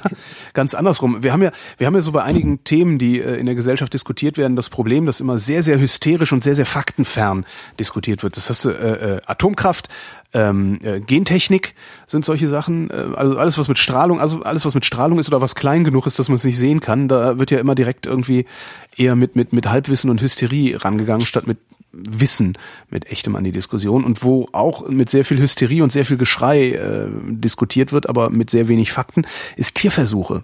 Ja, das stimmt auch. Und äh, diese Leute sind jetzt hingegangen und haben gesagt, wir würden jetzt gerne mal äh, eine ein, ein, eine, eine, eine, wie nennt man das denn, ein Repository machen, ein, ein Repository machen, also ein Depot machen, eine Ablage machen, äh, wo wir mal alles zusammentragen, was es denn eigentlich wirklich an Daten und Fakten über Tierversuche gibt in der Grundlagenforschung. So, in der Grundlagenforschung. Kosmetik, glaube ich, lassen sie außen vor. Ähm, da ist jetzt noch nicht so viel drauf. Ich habe diese Seite auch gerade erst gesehen, die scheint gerade erst äh, aufgebaut worden zu sein. Aber ich finde, man sollte sich die ruhig mal äh, bookmarken und ein bisschen unter Beobachtung halten, ähm, weil eventuell ist das genau die Anlaufstelle, die du haben willst. Genauso wie wir neulich Medizin transparent hatten. Ja, ja. Die Anlaufstelle, die du haben willst, um dich einfach mal faktenbasiert oder faktenbezogen über Tierversuche zu informieren und nicht immer nur äh, diese komischen äh, Fotos und das, das, das Geschrei von Peter und vom, vom BUND und wer das alles macht, äh, abzukriegen. Weil das ist was, was mich persönlich ja auch immer so wahnsinnig nervt. Also ich sage das ja immer bei Atomkraft. Ich habe das Gefühl, dass wir die Atomkraft so nie ehrlich diskutiert haben, egal aus welcher Richtung, ja, sondern immer nur äh, äh, mit viel Hysterie und viel Halbwissen und und so weiter. Ja, ich merke das auch immer. Ich bin, ich bin auch und Gentechnik sowieso. Also ja, Gentechnik, ich, da haben wir uns ja selber ans Kreuz genagelt, weil wir äh, völlig faktenfrei Politik betreiben. Das da. Problem ist, dass gerade gerade bei Atomkraft, es reicht ja nicht, wenn du gegen Atomkraft bist, du musst dann irgendwie noch ausreichend hysterisch und aus den richtigen Gründen sein. Stimmt. Das, das, das, sonst gilt auch nicht. Ich habe schon oft genug, wenn ich was über Atomkraft schreibe, dann dann sage ich mal so, ich bin durchaus äh, der Meinung, dass wir Atomkraft, ich bin jetzt kein, kein expliziter Atomkraftgegner, äh, aber ich bin jetzt auch kein Befürworter. Also ich bin durchaus der Meinung, wir sollten schauen, genau. dass wir unsere Energie anderswo herkriegen. Aber das reicht halt nicht. Also wenn du da nicht sofort irgendwie mit, mit bei, bei Fukushima sind 100.000 Leute gestorben genau. ankommst genau. oder sowas, äh, dann, dann zählt's nicht. Dann zählt's auch nicht, wenn du dagegen bist. Du ja, und die armen Bauern, äh, denen die Kühe umfallen in Brasilien, habe ich mal gehört, weil da genmanipuliert irgendwas gegessen wurde. Das ist auch so ein Ding. Also ich auch da habe ich echt immer wieder so ein, so ein Faktenproblem. Und ich finde das halt super, wenn sich irgendwie Leute, und das scheinen wirklich alles Wissenschaftler zu sein, oder zumindest irgendwie wissenschaftlich assoziierte Menschen, ähm, die dieses Protest Deutschland gemacht haben, wenn die sich halt hinsetzen und äh, einfach mal ein bisschen sammeln. Das, äh, ja, das heißt, das Daten schaden nie. Daten schaden nie. So werden wir die Sendung nicht nennen, aber es ist ein schönes Schlusswort. Vielen Dank, Florian. Gern geschehen. Vielen Dank, Holger. Und euch danken wir für die Aufmerksamkeit.